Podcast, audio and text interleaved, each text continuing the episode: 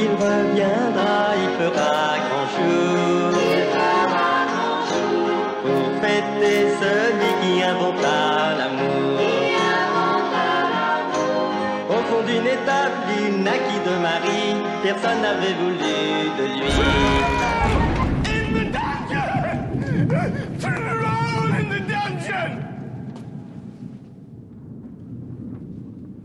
Thought you ought to know?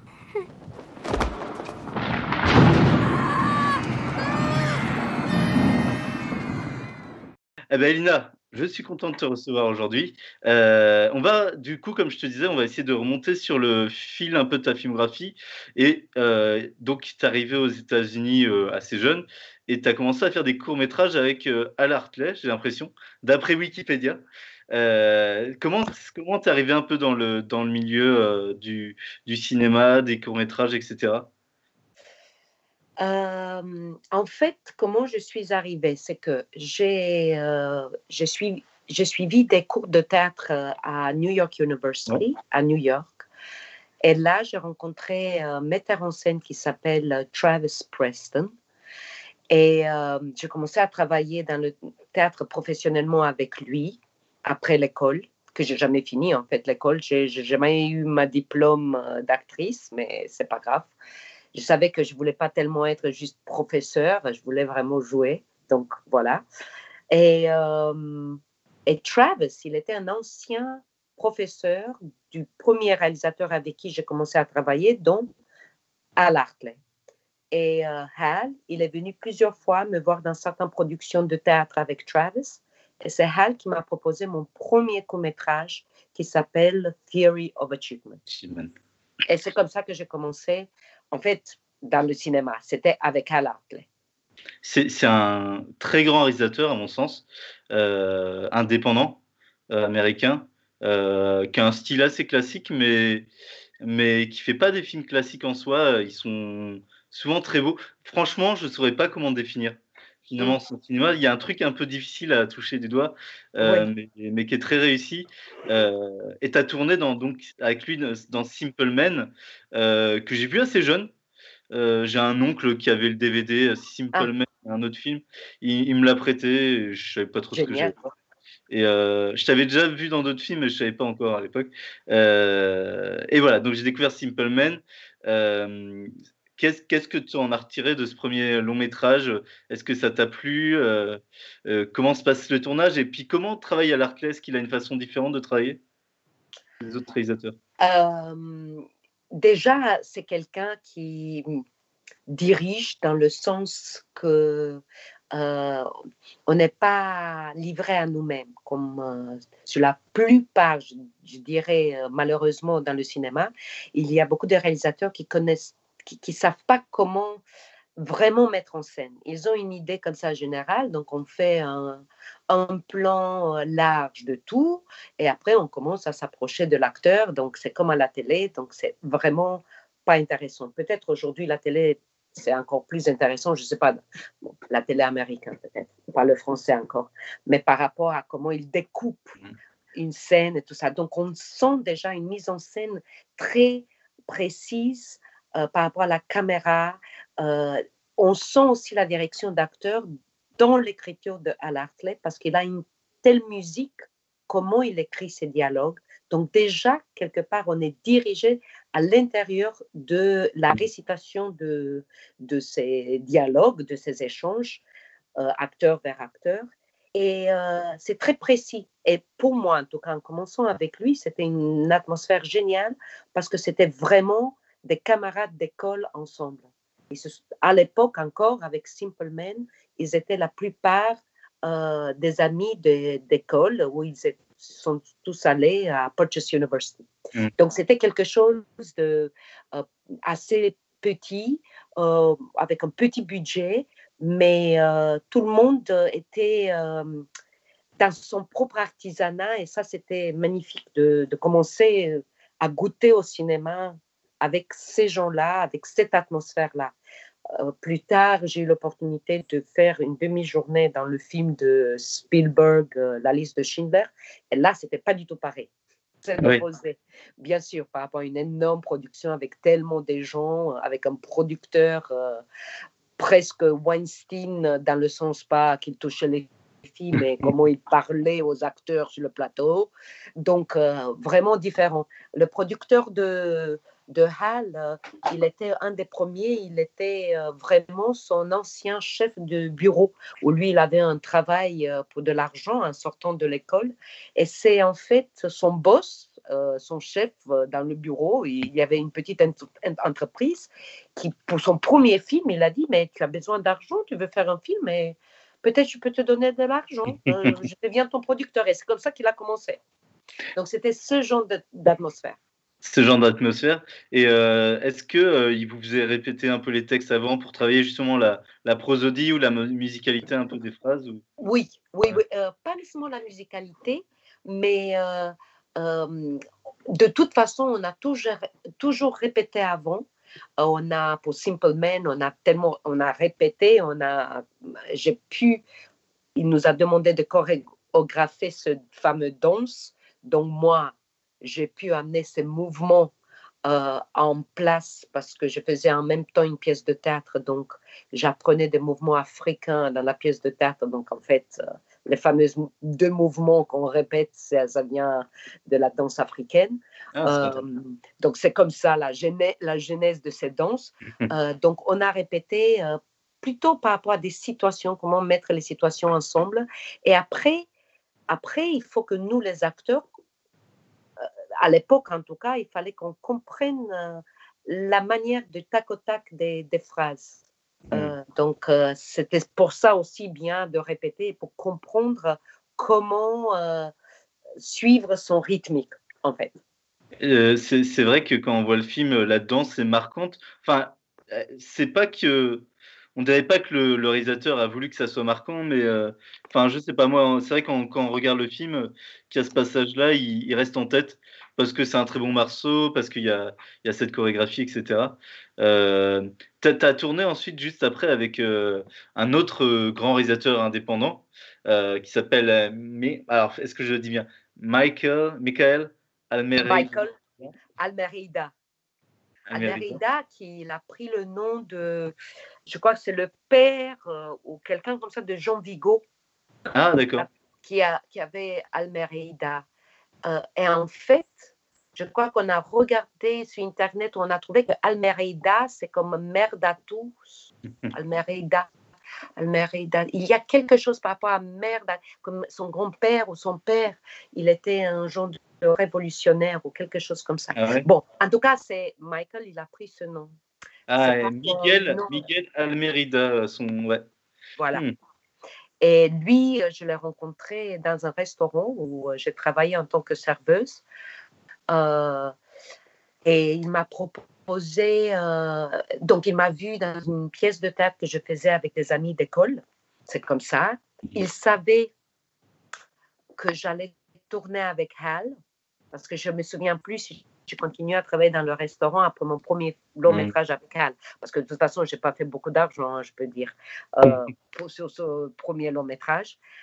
et après, il m'a proposé de faire D'abord, euh, c'est un, moyen métrage qui est sorti aussi sur DVD maintenant, qui s'appelle Another Girl, Another Planet, où il a utilisé la première fois la fameuse caméra euh, jouée, qui est Pixel Vision, qui était euh, une sorte de caméra pour les enfants, créée par Fisher Price, où on pouvait tourner l'image, mais sur une cassette. Et après, on connectait la cassette à la télé et on voyait ce qu'on a tourné. Et ça donne une image très euh, granulée comme ça. Je crois que c'est une autre artiste, en fait, avant Michael, qui a utilisé ça. Donc, lui, il a vu des films de cet artiste et il a, il a pris cette idée pour expérimenter dans ce premier moyen métrage. Et ensuite, on a fait Nadja, donc ce film de vampire. Donc, pour revenir à la question de départ, je ne sais plus dans cette deuxième session Skype euh, si on l'a inclus, c'est-à-dire que comme, comme, comme tu vois, euh, euh, finalement, les premiers euh, projets dans le cinéma, ils sont venus à moi. C'est pas comme moi, j'étais là en train de choisir, je veux être un vampire ou je veux être mm. tel révolutionnaire dans le film de Hal. Bon, de toute façon, je m'appelais Elina. Donc, c'est venu vers moi. Donc, je ne sais pas le choix. Euh, au début, il n'y avait pas tellement le choix. Oui, et puis ça a presque défini un peu ton rapport euh, à toi, à ce que tu as envie de faire, euh, de travailler avec des réalisateurs comme ça qui sont bah, indépendants, mais qui sont un peu des esthètes, qui, qui, qui travaillent l'esthétique, qui expérimentent. Toi, je pense que que tu vas par la suite un peu chercher ça aussi. Euh, c'est deux super réalisateurs. Euh, et du coup, après, tu enchaînes, euh, tu as, un petit rôle dans la liste de Schindler. comment c'est arrivé Comment tu as été engagé sur ça? Très simplement parce que à ce moment-là, après le film de Hal, après Simple Man, ou même au moment de Simple je ne me souviens plus parce qu'après Simple il y avait Nadja.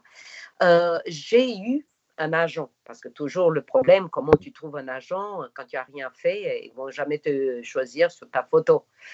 Euh, et j'ai trouvé un agent, et c'est par l'agent euh, que, au départ, j'ai fait des essais pour le rôle euh, plus important de la fille qui était serveuse ou bonne, avec qui, chez chez le méchant, mais joué par Ray Fiennes. Je ne sais plus comment il s'appelait, le méchant fasciste, la nazi.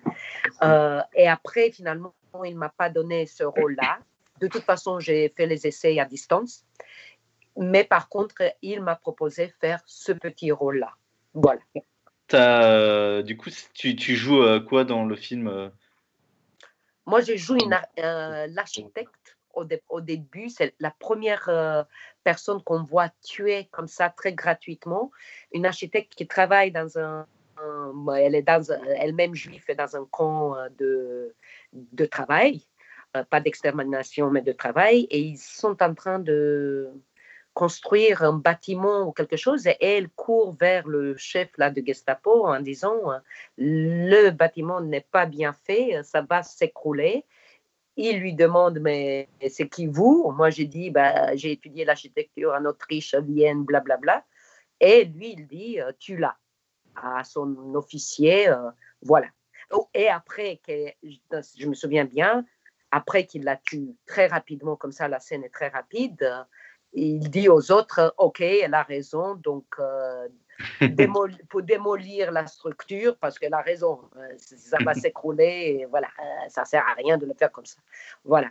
Donc c'est un rôle très très petit, très fugace comme ça, mais les gens m'ont souvent parlé de ce rôle parce qu'ils se, ils se rappellent de ce rôle parce que c'est comme c'est le premier petit choc qui arrive au grand mmh. choc.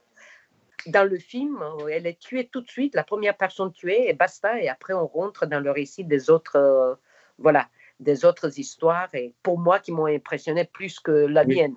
Euh, surtout euh, l'histoire de, de, ce personnage qui il essaie de le tuer plusieurs fois et pour une raison, ils n'ont pas les balles. Et, finalement, il survit et en fait, c'est quelqu'un qui a survécu en fait à tout ça. Donc ça, ça m'a impressionné beaucoup plus que mon histoire à moi de l'architecte. Et tu as, rencontré Spielberg d'ailleurs sur le tournage? Sur le tournage, oui. Et très speed, euh, parlait très vite. Euh, j'ai pas, j'ai mémorisé, mais pas tout à fait comme il, il aurait fallu pour pas avoir d'hésitation.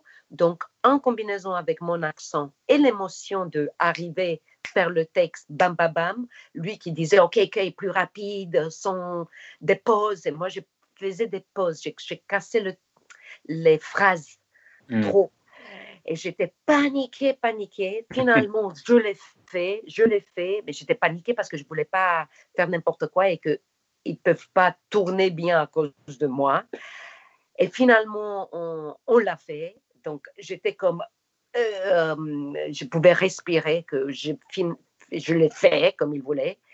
Et on est arrivé, ça c'est une petite anecdote, on est arrivé au moment où il faut me tuer. Donc j'avais tout un truc sur mon front euh, construit qui était relié. Euh? Comment? Un dispositif qui allait exploser. Euh, Exactement, qui était relié à un tube avec le, le revolver. Et on fait la prise, boum, l'explosion, je tombe super bien tout, je pensais tout, tout va bien, mais non. Pourquoi? Parce que l'acteur, ça, je n'ai pas su sur le moment. Je l'ai su après parce qu'en fait, plus tard, j'ai travaillé dans un autre film avec l'acteur qui tirait. Il était un sous-officier. Et c'est lui qui m'a expliqué pourquoi on a refait cette scène une deuxième fois. C'est en fait, lui, il ne savait pas que c'était lié à, l'explosion directe. Donc, il a eu quelques secondes d'hésitation après parce qu'il a pensé qu'il a, qu'il a tiré vraiment. C'était pour de vrai qu'il a tiré vraiment. Que je suis... Du coup, il n'a pas fait ce qu'il était supposé à faire. Ah oui, l'enfer. Et donc, du coup, on a tout dû faire le truc. Moi, de toute façon, à ce moment-là, je m'en foutais. J'étais juste contente que j'avais plus de texte. Donc, j'étais OK. donc, voilà. Donc, euh, c'était ça l'anecdote que j'ai su beaucoup, de, quelques années après. Ah, ok, ok. C'est intéressant. Bah, écoute, euh, merci pour l'anecdote. Tu as, tourné après avec dans Nadjat, comme tu disais. Alors, tu retrouves un peu la team. En fait, je sais pas si vous étiez un peu tous amis et tout, à l'Arclay, Martine Donovan et tout, mais en tout cas, on, sent qu'il y a une espèce de, de team d'acteurs, de, réalisateurs qui ont l'air un peu amis du milieu indé euh, New York. Non, c'est un peu ça? C'est complètement ça. Après, il y avait Peter Fonda qui arrivait, mais lui, c'est comme il a l'air qu'il faisait partie de notre euh, bande, euh, groupe euh, depuis toujours. Donc, mais c'est exactement ça. C'est cool on est avec Peter Fonda là. ouais, c'était génial. Il est vraiment comme on le voit dans Nadja. Il est vraiment, il était le pauvre parce qu'il n'est plus maintenant, mais il était assez génial, assez génial. tous, Jared Harris, qui est le fils de Richard Harris, euh, lui, il est maintenant assez connu sur certaines choses de série aux États-Unis. Euh, Martin Donovan, Galaxy Craze, qui est en fait, elle est devenue écrivante. C'était son, je crois, son seul film comme en tant que comédienne. Euh, mais je crois qu'à l'époque, à part le fait qu'on tournait que la nuit, comme des vampires, donc cinq semaines de tournage que la nuit, je me rendais même pas compte de quelque, quelque part la bande ou le moment, l'époque du cinéma dans lequel euh, mm. on se trouvait. C'est ça qui est assez intéressant par rapport à certaines, si on traverse certaines époques, à quel point les gens se rendent compte au moment quand ils sont. Mais des années plus tard, bien sûr, après, maintenant, euh, voilà, je regarde en arrière dans ma jeunesse et je me dis, ah oui, c'était une vraie époque de ce cinéma indépendant américain qui après s'est disparu en fait. Parce qu'aujourd'hui, je crois que la nouvelle forme, c'est Hal qui pourrait dire ça mieux que moi, mais la nouvelle forme de indépendance sont les films qui trouvent l'argent sur euh, les plateformes. Ouais, ouais. C'est comme ça. Ouais, c'est vrai. Hein. C'est on le voit là petit à petit. Moi qui fais la programmation cinéma euh, dans un festival de, de science-fiction avec euh, Julien, euh, qui est à la technique, on, on, voit bien que que c'est il y a beaucoup de films qui sont faits un peu pour les plateformes. En tout cas il y a, y a une espèce de marché indépendant là-dessus ouais. et euh, tu as tourné une petite scène avec David Lynch aussi qui était producteur du film génial. Euh, intéressant. Euh, tu aurais aimé tourner avec lui j'imagine aussi bah, bien sûr que j'aurais aimé mais c'est parce que c'est intéressant. Je me suis toujours demandé parce que j'aurais pu être très juste dans ces univers quelque mmh, part. mmh. Euh, aussi avec un accent pour certaines choses. Mais qui sait, c'est comme euh, peut-être il y a des réalisateurs aussi qui aiment découvrir leur actrice ou acteur. Et comme euh, moi déjà, je faisais ce rôle assez emblématique avec Michael, je me suis dit peut-être, voilà, ou peut-être il Mais en même temps, il était très gentil avec moi et je crois que ce que je fais dans Nadja, c'est quand même pas mal. Donc, oui, euh, mais je me disais, mais après, je ne suis pas quelqu'un qui va écrire des lettres et dire Oh, je veux travailler avec vous. Il m'a vu, il m'a rencontré, il sait qui je suis. Je crois qu'il savait qu'il était au courant que aussi j'ai travaillé avec euh, Al. Euh, et tout ça. Donc euh, voilà. Et bah, tu as avec lui d'une certaine manière. Vous avez tourné une scène ensemble à la morgue. Donc finalement. Non, non, bien sûr. Dans un film, tu as tourné avec lui. Bah, c'est pas tourné pour lui, en tout cas. Exactement. Tu as retourné après dans un autre film de Al On peut le dire, tu es une actrice euh, un peu fétiche de Al Hartley. Euh, en tout cas, tu as beaucoup tourné avec lui. Et tu as tourné avec Isabelle Huppert aussi dans Amateur. Voilà. Qui est, qui est plutôt cool. Et c'était très cool. C'était très cool. après, je ne sais pas. mais oui, oui, c'était très, très bien de la rencontrer, de de, de, Moi, je connaissais un peu son travail à l'époque, mais euh, euh, en tout cas, on s'est très bien entendu. Et de toute façon, les films de Hal, il s'est il s'est ouvert à l'international, mm. quelque part avec son arrivée et son désir de travailler avec Hal. Et c'est elle, je crois, qui a amené la possibilité qu'il était produit par, je ne sais plus si c'était UGC ou une plus grosse production comme ça. Euh, Donc, euh, du coup, il avait plus d'argent pour, euh, pour amateurs. Et en ce moment, finalement, il n'a pas, il pas eu encore les droits de l'amateur. Peut-être qu'il l'aura pour qu'il puisse diffuser le truc pour l'avenir. Voilà. Donc, j'essaie de le de le faire finir. Voilà. Eh ben, écoute, c'est lequel le, ton film préféré de Al dans lequel tu as tourné? Euh, Même si j'ai tourné après dans Faye Grimm aussi, mhm. moi je crois que le film. Bon, en tant qu'actrice, bien sûr que je fais plus dans amateur, mhm. mais euh, je crois que comme une sorte de puissance ou quelque chose qui marche, simplement probablement, mm. reste quand même encore mieux qu'amateur, quelque part. Je pense. Euh, je dirais ça. Mais pour moi, en tant que comédienne, bien sûr, je fais plus dans amateur que simplement. Dans, dans amateur, tu joues une actrice porno. Enfin, c'est une, jeune femme qui est exploitée un peu, même complètement exploitée, euh, et qui, qui, donc, qui, est actrice porno et, et, qui essaye de fuir un peu euh, l'emprise de, de ton mec, hein, si je m'abuse. Oui. Euh, oui, oui, oui, exactement, de Martin Donovan. Oui, oui, oui. Euh, j'essaye de, de, de, plus travailler avec lui. Dans ce que je me souviens, mm-hmm. j'essaye de me débarrasser de lui. C'est pour ça que je le pousse en dehors de voilà oui. de l'appartement. Il tombe et il devient amnésique. Et il devient amnésique. Euh, tu as fait plein de films après que j'ai. Alors, il y en a qui, qui sont jamais arrivés jusqu'en France, comme Pictures of Baby Jane Doe. Euh, oui. Mm. Euh, qui, en fait, c'était un film pas, pas très bon du tout. Et ça n'a jamais sorti, même. j'ai même pas un DVD de ce film, je crois.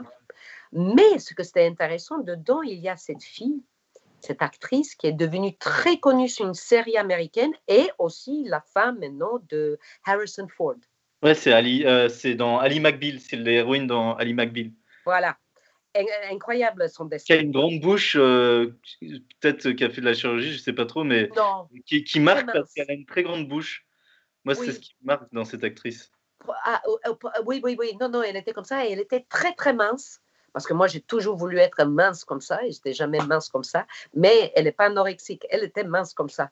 Donc, euh, et après, je, moi, je ne l'ai pas trop vue dans la... Mais des années plus tard, je me suis rendu compte qu'elle était vraiment un star grâce à cette série. Donc, euh, voilà. Euh, mais étrange projet, sans argent, très peu d'argent.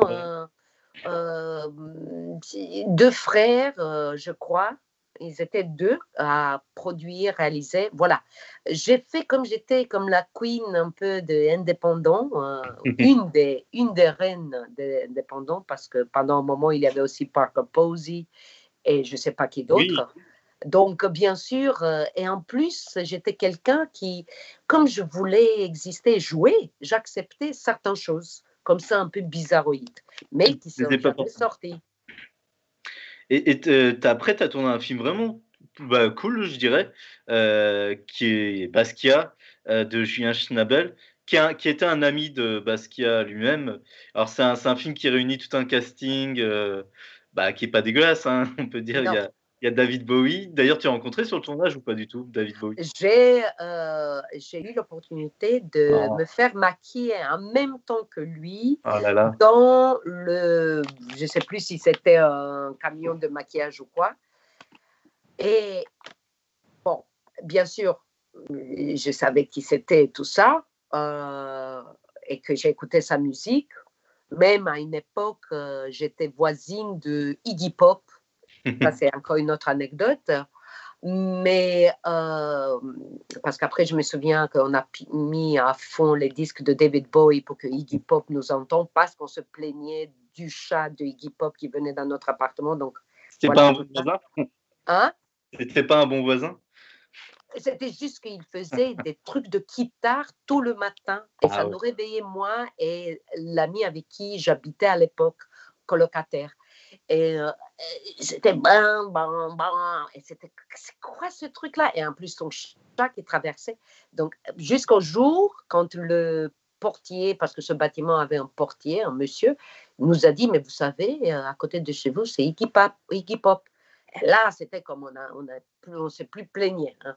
Donc, bon, après, je rencontre euh, David Bowie et ce que c'était magnifique, c'est, comment dire, quand on est dans un film comme ça, hein, c'est comme un peu, moi je me sens un peu égal à l'autre, quelque part, en tant ah que comédienne. Euh, c'est pas trop mal.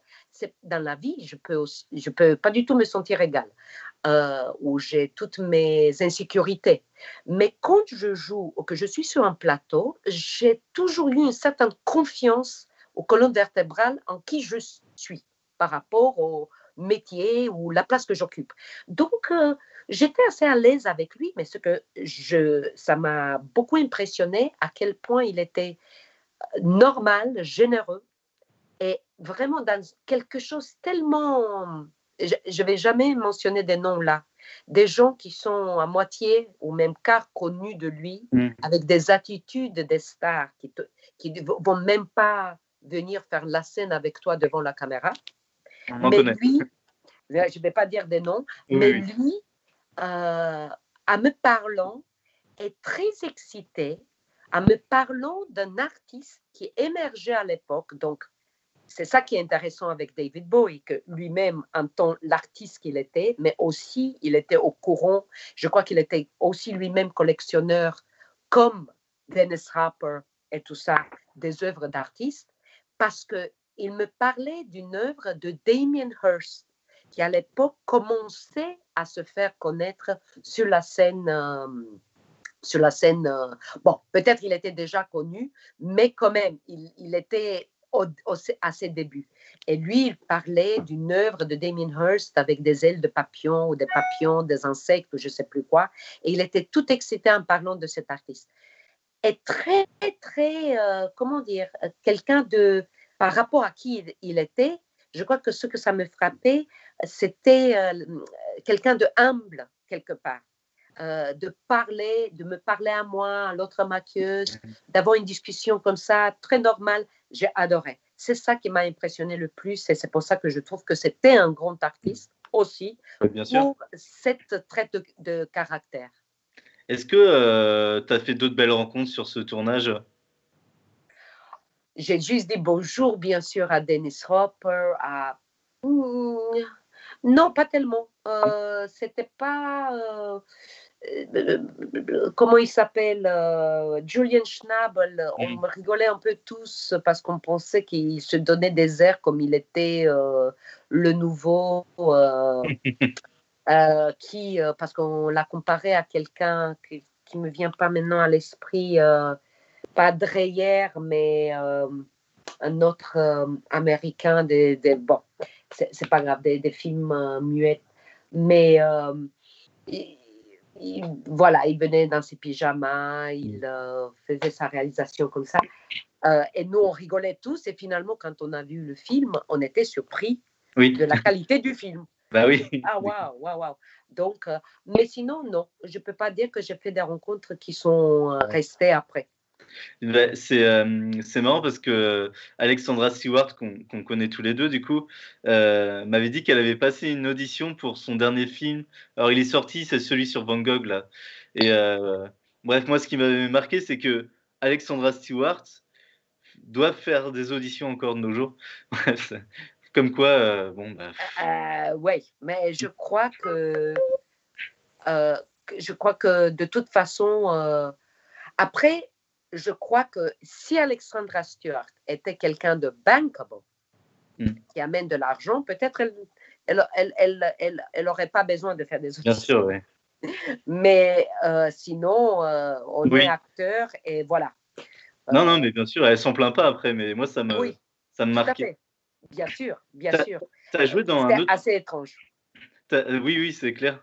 T'as as joué dans un autre film euh, de, de Herb Gardner euh, après, euh, qui est avec pas mal d'acteurs aussi plutôt cool, qui n'est pas sorti. Enfin, si, je crois qu'il est sorti en France, mais bon, il n'est pas trouvable de nos jours, donc j'ai pas du Tout réussi à le voir. Qui s'appelle I'm Not a. Quoi? Oui, I'm not Rappaport. Et c'était avec, comment il s'appelle? Matt, Matthew? Plimpton? Ah non, Non, Mark Plimpton, attends. Euh, Landau, non, l'acteur. J'ai oublié malheureusement l'acteur qui était principal dans ce film, un grand acteur américain. Mais pour moi, en tout cas, c'était un très petit rôle. C'était vraiment un petit, petit rôle. D'accord, bon, bah, c'est pas grave si je l'ai pas vu, mais ça m'intéressait bien. Par contre, après, tu as fait ton premier film en France.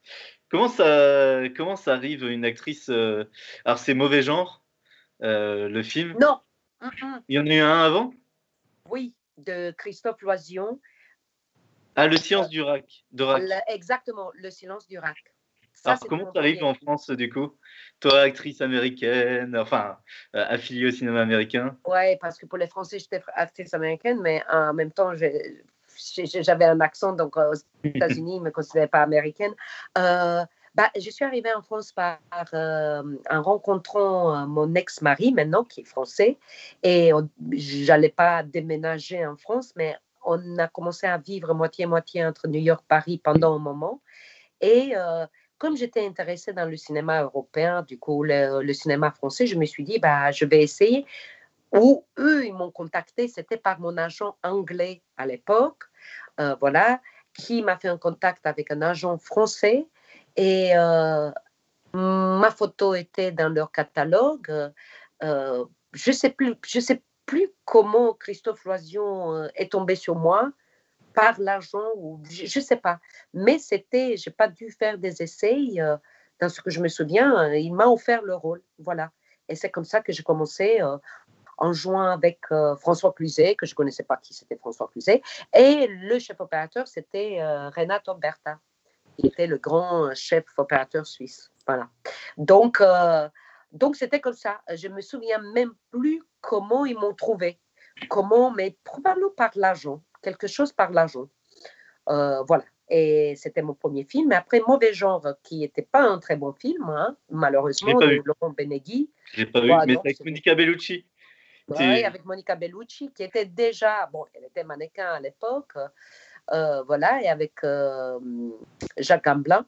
Ouais. Et, euh, et là aussi, je veux dire, ces deux premiers films, c'était pas évident pour moi de les faire en français. Mon français Ouais. n'était pas encore au top, euh, voilà. Donc, je me sentais toujours un peu étrange et trop étrangère quelque part dans la langue, mais euh, en même temps, euh, quelle opportunité de commencer à aussi pouvoir jouer dans des films français. Qu'ils étaient géniaux ou pas, je ne sais pas. De toute façon, le cinéma de Rack, c'était beaucoup plus intéressant que Ouais. Mauvais Genre. Il, Mais, il parle euh, de quoi de ce film-là Parce que du coup, il n'est pas non plus visible en France. mais enfin, il n'est pas visible en France. J'ai pas du tout. Ouais. Euh, J'ai bah, pas je l'ai seulement sur une cassette euh, euh, VHS. Il faudrait que je mette aussi de la lumière ici, parce que peut-être je suis de plus en plus sombre. Non, non, on te voit super bien. Ah, ok, très bien. Ouais, on te voit super bien. Parce que c'est Euh, par contre, après, tu as tourné dans un autre film américain. Euh, je sais pas si, si c'est la même année en tout cas, euh, que j'ai vu et que j'aime vraiment bien. Euh, c'est pas un grand film esthétique, etc. Mais c'est un film assez unique dans son scénario et tout. C'est Six Ways to Sunday. Ouais. Et en plus, tu as eu la chance de tourner avec euh, la, la chanteuse de Blondie, euh, dont euh, Debbie Harry. De- Debbie Harry, euh, et avec un acteur qui lui aussi est devenu assez connu euh, depuis, euh, Norman Reedus. Adrian Brody. Non, je pensais, ah oui, bah, c'est vrai, lui aussi. Ben, Norman Reedus aussi, je pensais, mais parce qu'il est connu grâce à Walking Dead. Oui, oui, oui, incroyable, incroyable. Euh, que je n'ai pas vraiment regardé, mais oui, oui, oui, j'ai su ça parce que je ne savais pas. Et Adrian Brody, qui a disparu en ce moment, je ne sais pas. C'est vrai. De faire. Peut-être il fait une série aussi, Adrian Brody. Mais Adrian Brody, il a eu un Oscar quand même. Donc, oui, ben oui. Voilà.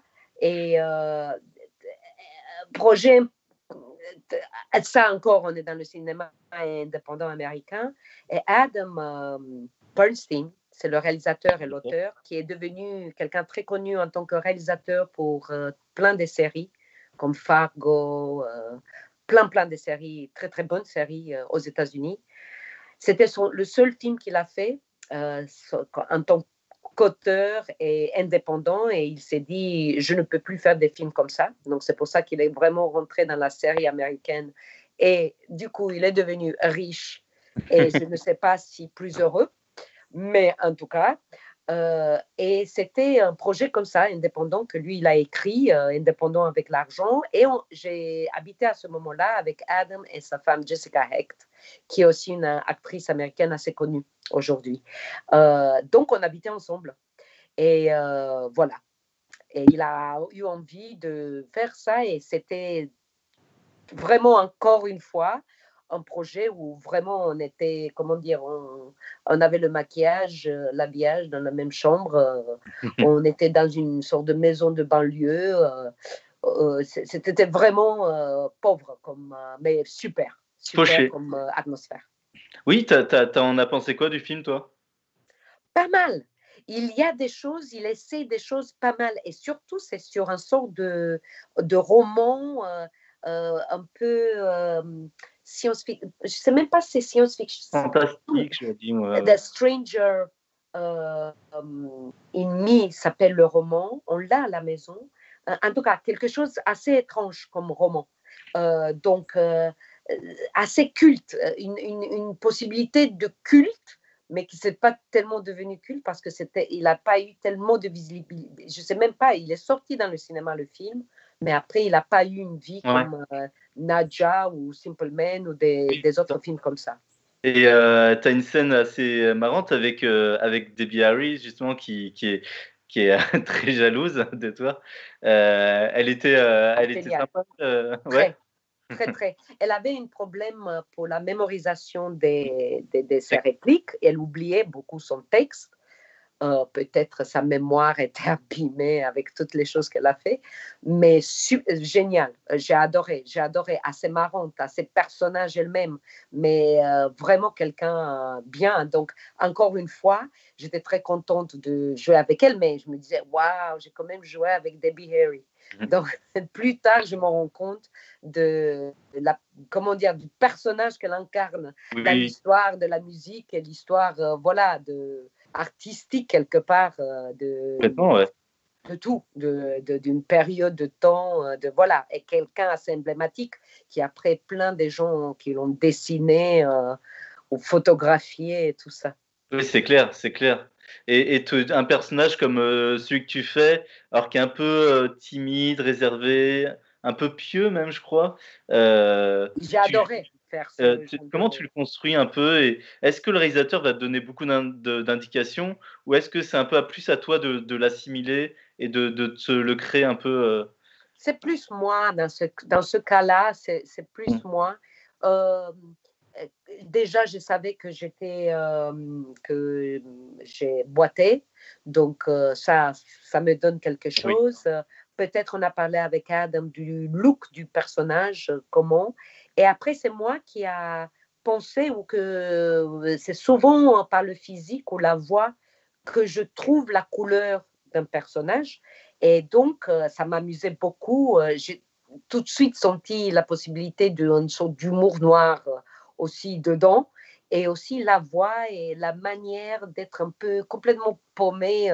oui paumé et pas paumé en même temps, euh, de, mais mm, en travaillant sur ce gangster ou je sais pas quoi et euh, en étant là, euh, voilà. Et ça m'a amusé, ça m'a amusé de, de, de, donner cette couleur à ce personnage-là. Donc, je crois que c'était plutôt moi qui, qui a composé plus que le réalisateur m'a dit, dans ce que je me souviens. Peut-être Adam serait pas content que je dise ça. mais bon, ils sont fous, il est aux États-Unis et on est toujours il très proches. Donc, euh, et il ne parle pas français, il ne comprend pas français. On va parler d'un film français, d'un très grand film français à mon sens. que tu as tourné deux ans après. Je sais pas si tu vois lequel dont je vais vouloir parler, mais c'est Sombre de Philippe Grandry. Oui, bien sûr. tu l'as vu? Oui, oui, mais moi j'adore Sombre. Euh, j'aime beaucoup, enfin bref, il y a beaucoup de films que j'adore dans ta filmographie et ah, Sombre en fait partie. Et d'ailleurs, si Julien m'entend, si on peut lancer l'extrait de Sombre, euh, bah ça serait cool. On était gênés, comme des enfants. Alors on est tout de suite ressorti de la chambre et on s'est promené. On s'est promené longtemps, on a traîné comme ça, pendant des heures. On n'a presque pas parlé. On était tous les deux. Et je crois qu'on s'est pris la main. En fait, on n'osait pas. On avait peur. Et puis quand même, on est retourné à l'hôtel. Et le lendemain, on est reparti chacun de notre côté. Et puis il est mort. Un jour plus tard. 9h25 le soir. Quand j'ai appris ça, j'ai cru que j'allais mourir. Et mon mari et mes enfants, ils savaient pas. Et maintenant, plus personne pourra le connaître.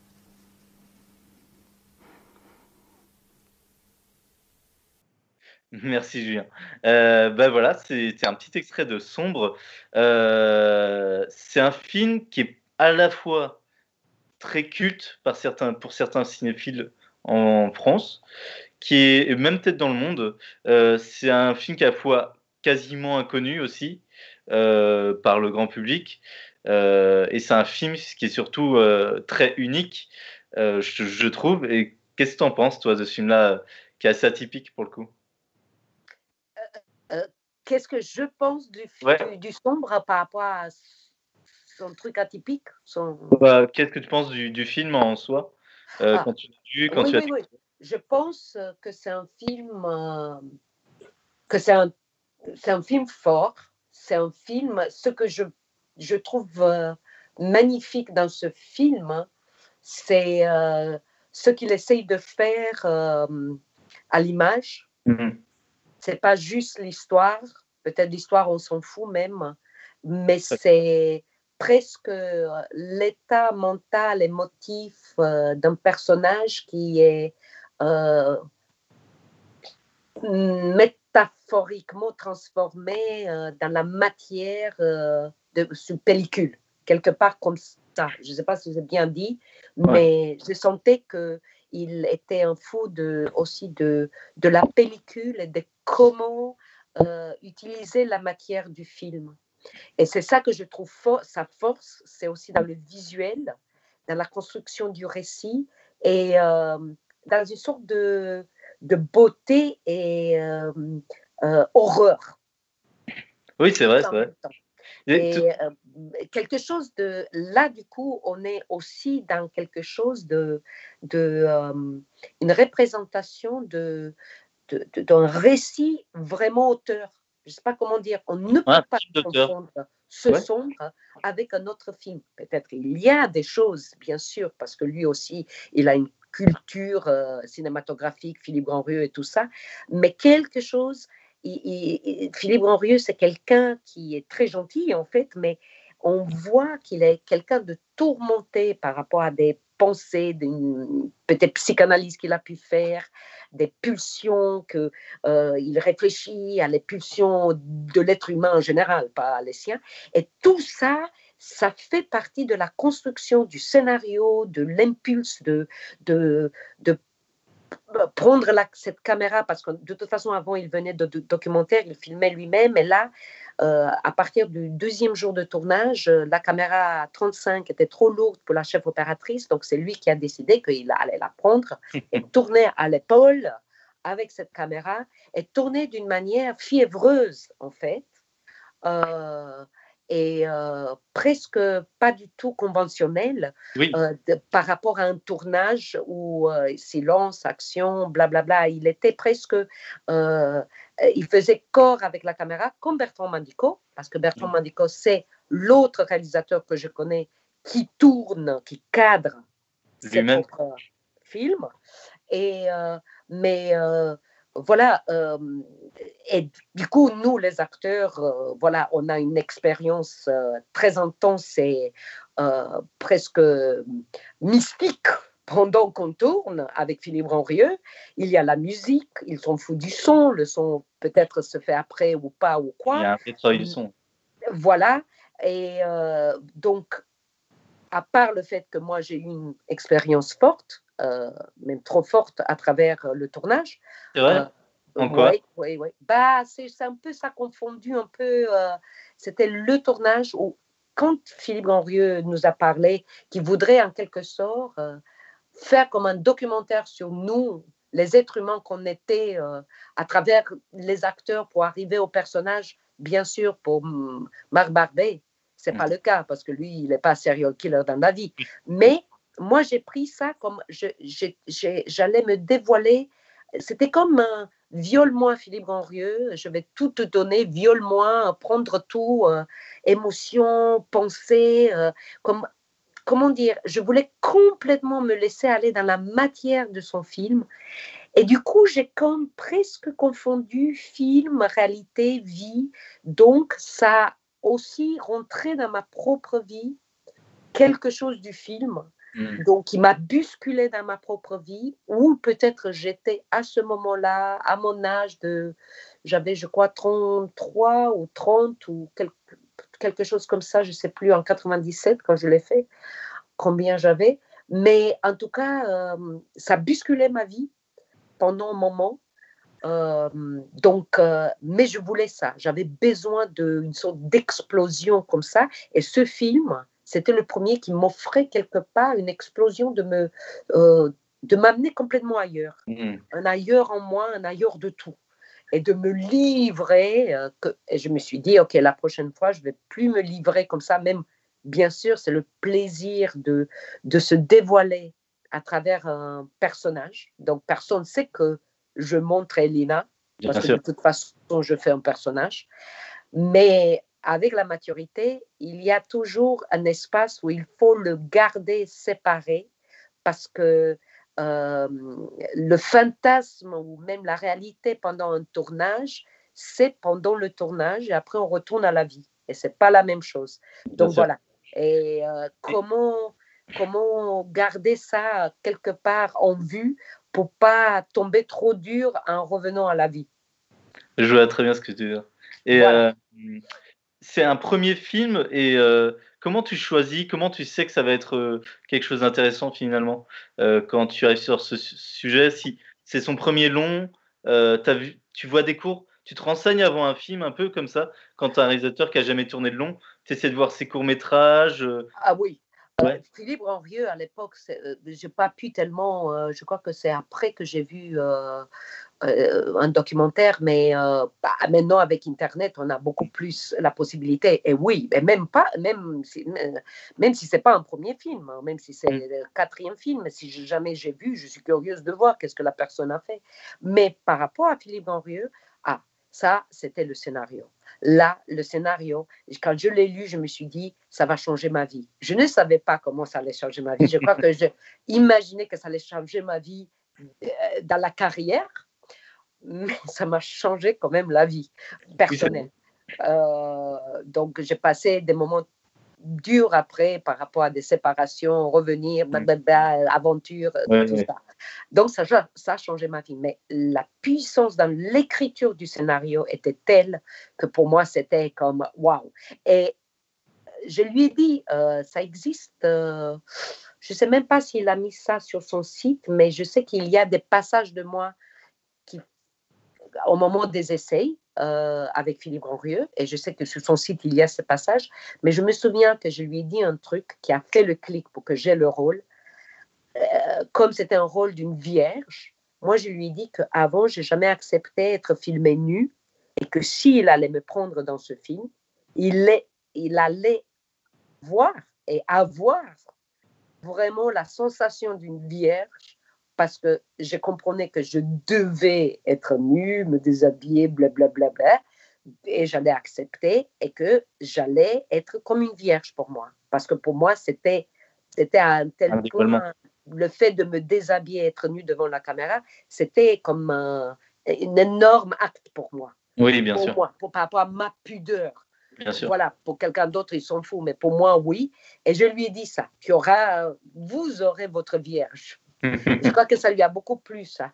Et il a eu, c'était vrai, c'était vrai, euh, dans cette vulnérabilité-là, je veux dire. Oui, bien sûr, je, vois, je vois très bien. Euh, bah, Donc voilà, c'est le scénario qui m'a complètement okay. euh, explosé l'esprit. Et tu as enchaîné avec un autre film qui me paraît très bon, en tout cas que j'ai beaucoup aimé. Et je m'attendais pas à l'aimer autant. C'était The Wisdom of the Crocodiles, La sagesse des crocodiles. Oui. Euh, c'est un réalisateur chinois, il me semble, qu'il a, qu'il a fait, euh, hongkongais. Enfin, anglais. oui, hongkongais. Oui, Puccini, Pucciling. Euh, Pucciling, je crois, Pucci. Euh, oui, ça c'était aussi intéressant comme rencontre euh, avec Jude Law. c'était en fait Caroline Choa qui était la productrice. Et en fait, elle était la femme de Anthony Manghella. C'était un drôle de rencontre parce que ça coïncidait avec la mort de mon frère qui est mort dans un accident euh, en Afrique et ça coïncidait, ils sont devenus comme ma famille à Londres. D'accord. Ce film, La sagesse des crocodiles. C'était mon amitié avec Anthony et Caroline qui a continué après à travers les années. Et en fait, ils m'ont ils m'ont euh, contacté parce que je crois qu'ils étaient au courant de ce que je faisais. Euh, voilà, j'avais un agent anglais et c'est surtout, ils ont donné une liste de noms à l'époque des actrices à Jude Law. Et Jude Law, il m'a choisi dans la liste. Ah ouais, Donc, on m'a rencontré et c'est comme ça que voilà, j'ai lu le scénario. Bah, bah, et c'était le film où j'étais, je crois, le, le, mieux payé de ma carrière. Donc voilà. C'est un très beau film. Je sais pas si tu l'as ressenti comme moi, si tu l'aimes bien. Et je trouve qu'il est, euh, il y a une vraie sensibilité, il y a un vrai truc dans la réalisation aussi. A... Oui, mais moi, je sais pas, je l'ai pas vu depuis longtemps, mais je l'ai pas trop aimé, je trouvais Ouais. pas très fort. Ouais, moi je Le le trouve vraiment fort pour le coup. Ouais. Ah, super. Et je l'ai vu, euh, vu pour l'occasion là.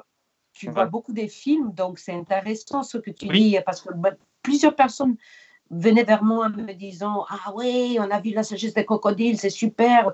Moi, je dis Oui, oui, c'est super. Je devrais le revoir et voir. euh, euh, mais je sentais, parce que aussi sur le plateau, on était, du coup, on était livré complètement à nous-mêmes, parce que je Ah crois oui. que Pucci, le réalisateur, comme il venait de films d'action de Hong Kong, il était plus comme dans la, je sais pas, dans les actions, dans la mise en scène, mais par rapport à, après, euh, on essayait de rendre mieux le scénario, l'écriture, les dialogues. Donc, du coup, ça aussi, c'était très laborieux quand on commence, nous, les acteurs, de changer les dialogues.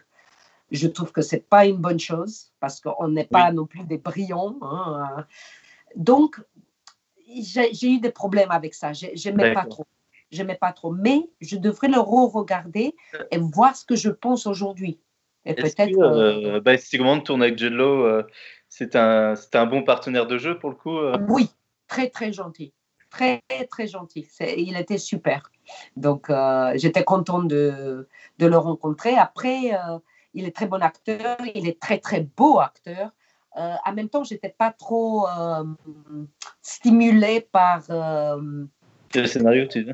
Ton rôle? Non, non, je dis stimulée par Jude Law, dans le sens. il- je regardais son beau visage, qui est complètement parfait, euh, complètement symétrique et très, très beau visage.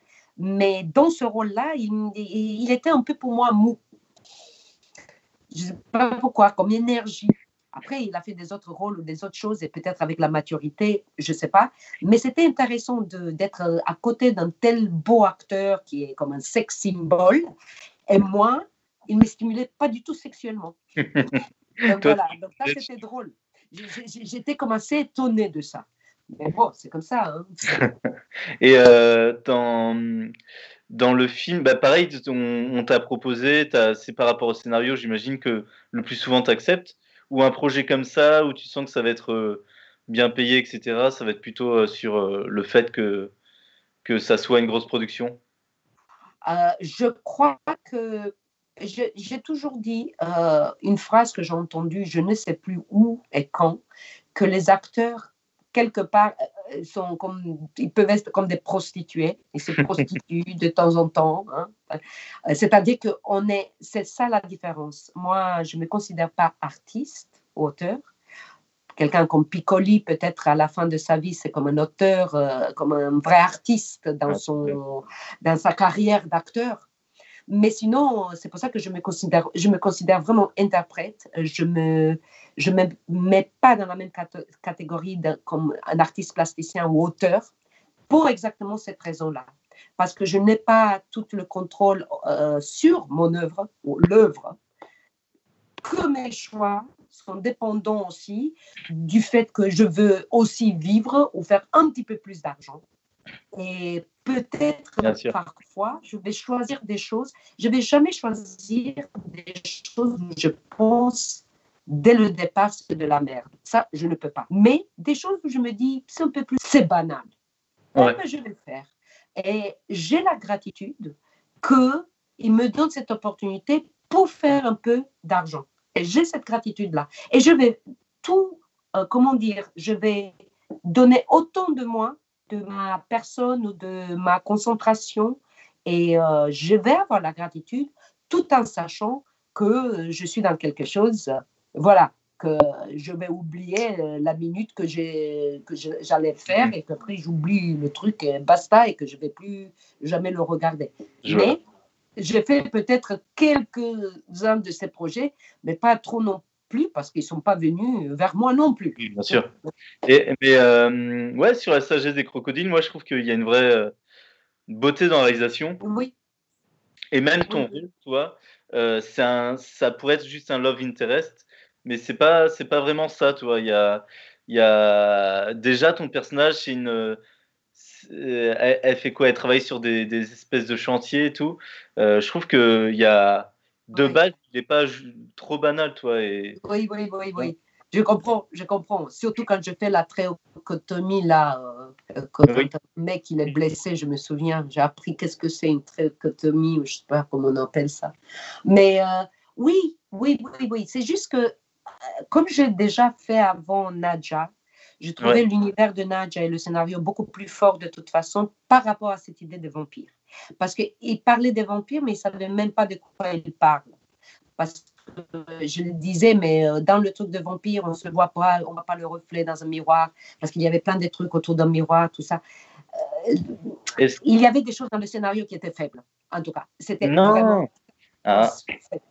Euh, oui, oui, oui, oui. Moi, j'aurais pas dit faible. En fait, c'est juste c'est une réinterprétation, tu vois. C'est pas un vampire classique et ça va être Ok. un vampire qu'on voit, toi, qui peut aller à la lumière du jour. Enfin, il y a plein de choses comme ça qu'il trahit parce que c'est pas vraiment un vampire, tu vois. C'est juste euh, une créature euh, qui se nourrit euh, effectivement du sang. Mais tu as vu, en plus, il y a toute un, une idée comme quoi c'est, il se nourrit pas vraiment juste du sang. Il se nourrit des sentiments amoureux qui sont inscrits dans le sang, etc. Enfin bref, il y a, il y a- il y a- Ouais. enfin, je trouve qu'il travaille le, bah, il travaille la figure du vampire de manière intéressante. Mais comme Nadja le travaillait aussi de manière très intéressante, euh, euh, la figure du vampire, évidemment. Euh, Exactement. Alors, Tout à fait. je regarde un peu la suite de ta filmo, et là, je me disais, bon, alors, tu, tu, tu joues dans Quicksand, qui est, que j'ai pas vu. Je sais juste que c'est c'est avec, euh, Michael, c'est avec Michael Keaton, c'est euh, un tournage. Tu as, joué dans Un long dimanche de fiançailles et dans Do Wop. Est-ce que tu as envie de parler d'un des trois, et lequel t'a plus marqué dans les trois je dirais? Ah, C'est trois euh, films très différents, tu vas me dire. Do, euh, Doua, ouais, c'était quoi? Doua euh, c'est sur un mec qui oui, galère oui. un peu. Oui, euh, euh, c'était quoi? Un dimanche de fiançailles et. Et Quicksand. Oh, euh, bah, c'est.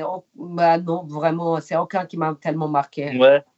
Et t'as- vu un long dimanche de fiançailles un peu? J'ai vu juste ce que j'ai fait. D'accord. J'ai même pas tout regardé. Ah bah bravo. Je crois pas qu'il va écouter. euh, C'est pas trop ton J'ai cinéma, du coup, Jeunet, euh, peut-être? Si, en même temps, Amélie Poulain, là, euh, j'ai j'ai trouvé ça joli, mais comme un bonbon. euh, mais c'est pas mal. Il est intelligent. Euh, Oui, bien sûr. il est intelligent. Euh, mais c'est, euh, ça m'ennuie. Mm. Il y a quelque chose, et surtout dans un dimanche de fiançailles, c'est tellement avec des floritures et des choses, ça m'ennuie profondément. Je ne trouve pas intéressant, ça ne ça m'excite pas mon imaginaire. Donc, du coup, je me suis ennuyée très vite et donc je voulais juste regarder ma scène. Mais ils étaient tous très gentils, euh, grosse équipe, très bonne nourriture. et Warner en plus, là, qui, qui tournait, donc c'était. Ah. Oui, oui. Mais moi, j'étais là juste deux jours, je crois. Oui, oui, c'est un petit rôle, c'est vrai. Et euh, Quicksand, ce qui est marrant, c'est Keaton. Est-ce que tu as pu le rencontrer euh, euh, Oui. Acteur fameux de Batman et, et, de nombreux rôles. Non, mais pour moi, j'étais plus impressionné pas par Keaton, j'étais impressionné par Michael Caine, avec qui j'ai ah, joué. il, est dans le film aussi ouais, mais Oui, et moi, je ah jouais comme sa maîtresse à Michael Caine. Ça, c'était génial de pouvoir. Et donc, on a dîné plusieurs fois ensemble et c'était super. Ça, c'était super. Le rôle, le film, c'est pas très intéressant. Mais euh, moi, j'étais contente. C'était pas, c'était pas très beau euh. Mais, euh, moi, j'étais contente d'avoir cette rencontre. oui, bah oui, tu m'étonnes. C'est un, un, super acteur. Pour le coup, j'avoue, j'étais un peu déçu de ne pas le voir, ce film-là. Mais après, je me doutais que c'était pas le, premier à regarder ta filmographie. Par contre, après, tu as tourné dans un pays d'Amérique du Sud, euh, dans un film français. Euh, est-ce que tu t'en souviens? Bah, Bien sûr, Orlando Vargas. Des fois, je parle à des acteurs, ils se souviennent plus trop de certains films. Hein. Non, non, non, non, non, ça, je, me souviens parce que euh, c'était j'ai découvert l'Uruguay, ça c'était génial. j'ai bien aimé travailler Juan Pitaluga, il était euh, quelqu'un euh, aussi fiévreux que Philippe Henrieux, mais peut-être euh, un peu moins doué que Philippe Henrieux. Oui, plus classique du coup, un peu dans ce qui. Plus, classique ou plus, comment dire, voilà, et le pauvre, il n'a pas eu beaucoup d'opportunités de refaire, même s'il a co-réalisé Mondovino avec euh, Jonathan Nossiter. Oui, oui. Euh, et ça, c'était super.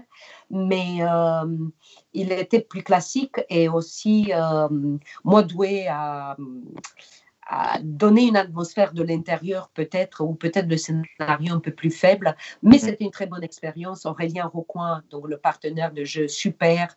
donc, ça, c'était une très, très bonne très très bonne expérience et surtout travailler en Uruguay avec l'équipe euh, sud-américaine qui était géniaux. J'adorais. C'est comment l'Uruguay alors euh, travailler là-bas, tout ça Tu peux m'en parler un peu Oui, euh, on a passé un peu de temps à Montevideo, qui est la capitale, qui est, était à une époque considérée, en fait, Uruguay était considéré à une époque la Suisse de l'Amérique du Sud.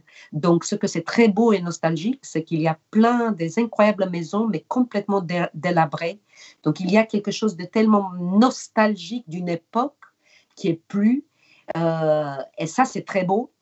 Et quelque part triste, mais ça fait le charme. Après, euh, voilà, c'est moderne et en même temps, il y a les charrettes avec des, des, pauvres qui hmm. sont aussi dans la ville avec leurs chevaux qui tirent la charrette. Et après, on est allé euh, à la, au littoral, on a à Punta del Este, et là, ça, c'était génial, c'était très, très beau. Donc, euh, bah, en fait, c'était très beau, c'était le paysage très beau et surtout, chez quelqu'un, on était euh, reçu euh, chez une partie de la famille de Juan, de, chez son frère, qui avait une maison incroyable. après, Punta del Este, en hiver, c'est complètement déserte, c'est comme n'importe quelle ville de tourisme. Donc ça, c'était un peu, voilà. Mais c'était beau de pouvoir découvrir cette partie de, du pays et euh, juste d'être avec l'équipe, l'équipe, les gens, les gens étaient incroyables. Les gens étaient incroyables. Et j'ai même survécu à un accident de voiture. Donc, j'ai rien eu. Oui. vrai accident. Donc, oui, il y a plein de choses qui euh, me reviennent en pensant à Orlando Vargas. Et, tu euh, as un fils dedans qui, est, qui, est, joué par un gamin de, je ne saurais pas trop dire, 12 ans, je crois.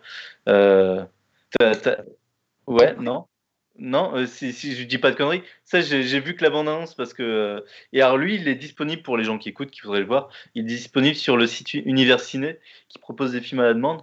Euh, mais bon, j'ai pas eu l'occasion de le voir. Ah, mais il me donne bien envie. J'ai vu la bande-annonce. il, y a une atmosphère assez étrange. Un peu bleutée, Oui, Oui, oui. Et euh, donc, c'est un film dont, de toute façon, je suis fière que je l'ai fait. Voilà. Euh, après, tu as tourné euh, alors dans plusieurs trucs que je dis des trucs. Dans Darkwater, alors je l'ai pas vu. Oui. Euh, et Faye Grimm que j'aimerais beaucoup voir lui aussi. Oui. Surtout qu'il est un peu inscrit dans la trilogie en, Henry Moon. Non, de Henry Fool. Henry Ford, exactement. Euh, Faye Grimm, c'était euh, du coup des années plus tard la, les retrouvailles avec Al. Hartley, où là, euh, je joue presque le même personnage que Simple Man, amateur, euh, personnage, je veux dire, de un peu encore une ingénue, parce que j'étais encore assez jeune pour encore jouer la même ingénue, mais blonde, cette fois-ci, en blonde. Et surtout, on a tourné à Istanbul, à Berlin et à Paris. Donc ça, c'était génial. Ça, adoré. Tu as tourné des scènes avec plutôt quels acteurs euh, du coup sur ce film? Avec Parker? Euh, avec Parker Posey. Et euh, je sais plus avec euh, Parker Posey, surtout. Il y avait Liam. Aiken euh, et Jeff Goldblum et Leo Fitzpatrick. Voilà, c'était Jeff euh, Goldblum. Ah oui, tu as tourné avec lui dedans. Ouais, cool. Ouais. Qui, qui va bientôt revenir dans le prochain Jurassic Park, Jurassic World. Ah, très bien. Tu as dû voir Jurassic Park, j'imagine. Non. Non, Non, c'est vrai. Non, mais et tu sais que j'ai fait donc, donc avec Alexandra Stewart, on en parlait de Jurassic Park, et elle aussi ne l'a pas vu, euh, alors que je sais pas, le commun des mortels l'ont quand même vu. je te jure que c'est C'est drôle. Ouais, ouais. Oui, oui, oui, bien sûr, bien Et elle sûr. aussi, elle a joué avec Mais un même. Star Wars, j'ai pas vu. euh, C'est vrai Je crois que récemment, j'ai vu le premier Star Wars. D'accord. Bon, bah écoute. Euh, Après, tu as, aussi tourné dans Le Concile de Pierre, alors, mais c'est juste une scène au début où, euh, où, euh, où on voit les parents mourir et tu joues la mère. Euh, Monica Ouais. Bellucci. Ce qui est marrant, vu que vous tourné ensemble. Deuxième film avec Monica Bellucci. Euh, tu joues sa mère, mais euh, au début, dans une espèce de. Enfin, pas de flashback, mais on, on voit un peu passe avant. Ouais. Euh, du coup, je sais pas si tu auras grand chose à dire dessus. Par contre, tu as tourné dans un film d'un super auteur après qui s'appelle De la guerre de Bertrand Bonello. bien et- sûr. Euh, assez intrigant. Euh, tu joues, alors t'as pas un rôle très parlant, euh, mais c'est un film pas très parlant, enfin où il n'y a pas beaucoup de dialogue non plus. Ouais. Et donc c'est dans une espèce de secte dans un château. Euh, moi j'imagine un tournage où justement un peu un petit comité avec, avec tout le monde qui dort sur place, mais je sais pas si c'était vraiment ça. Non, on ne dormait pas sur place. euh, il y a, euh, on ne dormait pas sur place. Je confonds. euh, Non, j'ai eu des scènes là avec des Depardieu, n'est-ce pas? Euh, oui, oui, oui, oui, euh, Guillaume, euh, Guillaume Depardieu, oui, tout à fait. Oui, c'était tr- très intéressant la rencontre avec lui, euh, quelqu'un vraiment tourmenté. Là, du coup, un vrai tour- tour- tour- tourmenté. Mais finalement, il m'a laissé comme ça une impression forte. Euh, et non, on ne dormait pas sur place et on était en fait nombreux sur le tournage. Mais surtout, ce que ça m'a frappé, c'était que tout le monde parlait très doucement. C'est Parce que euh, Bertrand Bonello, il parle très doucement, il est très calme comme ça. Et tout le monde parlait un peu comme ça. Et ça, j'ai trouvé pas mal. Ça Et, change euh, de c'est certains là où, oui, exactement. Et c'est là où j'ai rencontré pour la première fois Léa Seydoux, parce qu'après, on s'est retrouvés à nouveau sur euh, le film de Jessica Hausner, Lourdes. Donc voilà, moi, c'était pas beaucoup, beaucoup de jours, mais j'ai beaucoup aimé l'atmosphère et j'ai bien aimé. J'ai bien aimé j'étais contente de pouvoir euh, rencontrer comme ça Bertrand Bonello. Oui, oui, oui, c'est clair que c'est un film que je m'attendais pas à apprécier dans le sens où j'en ai jamais entendu parler trop. J'ai vu le, le poster sur euh, Almaric sur un banc, je me suis dit, bon, je sais pas trop de quoi ça parle. En fait, ça parle d'une espèce de secte, enfin de quelqu'un.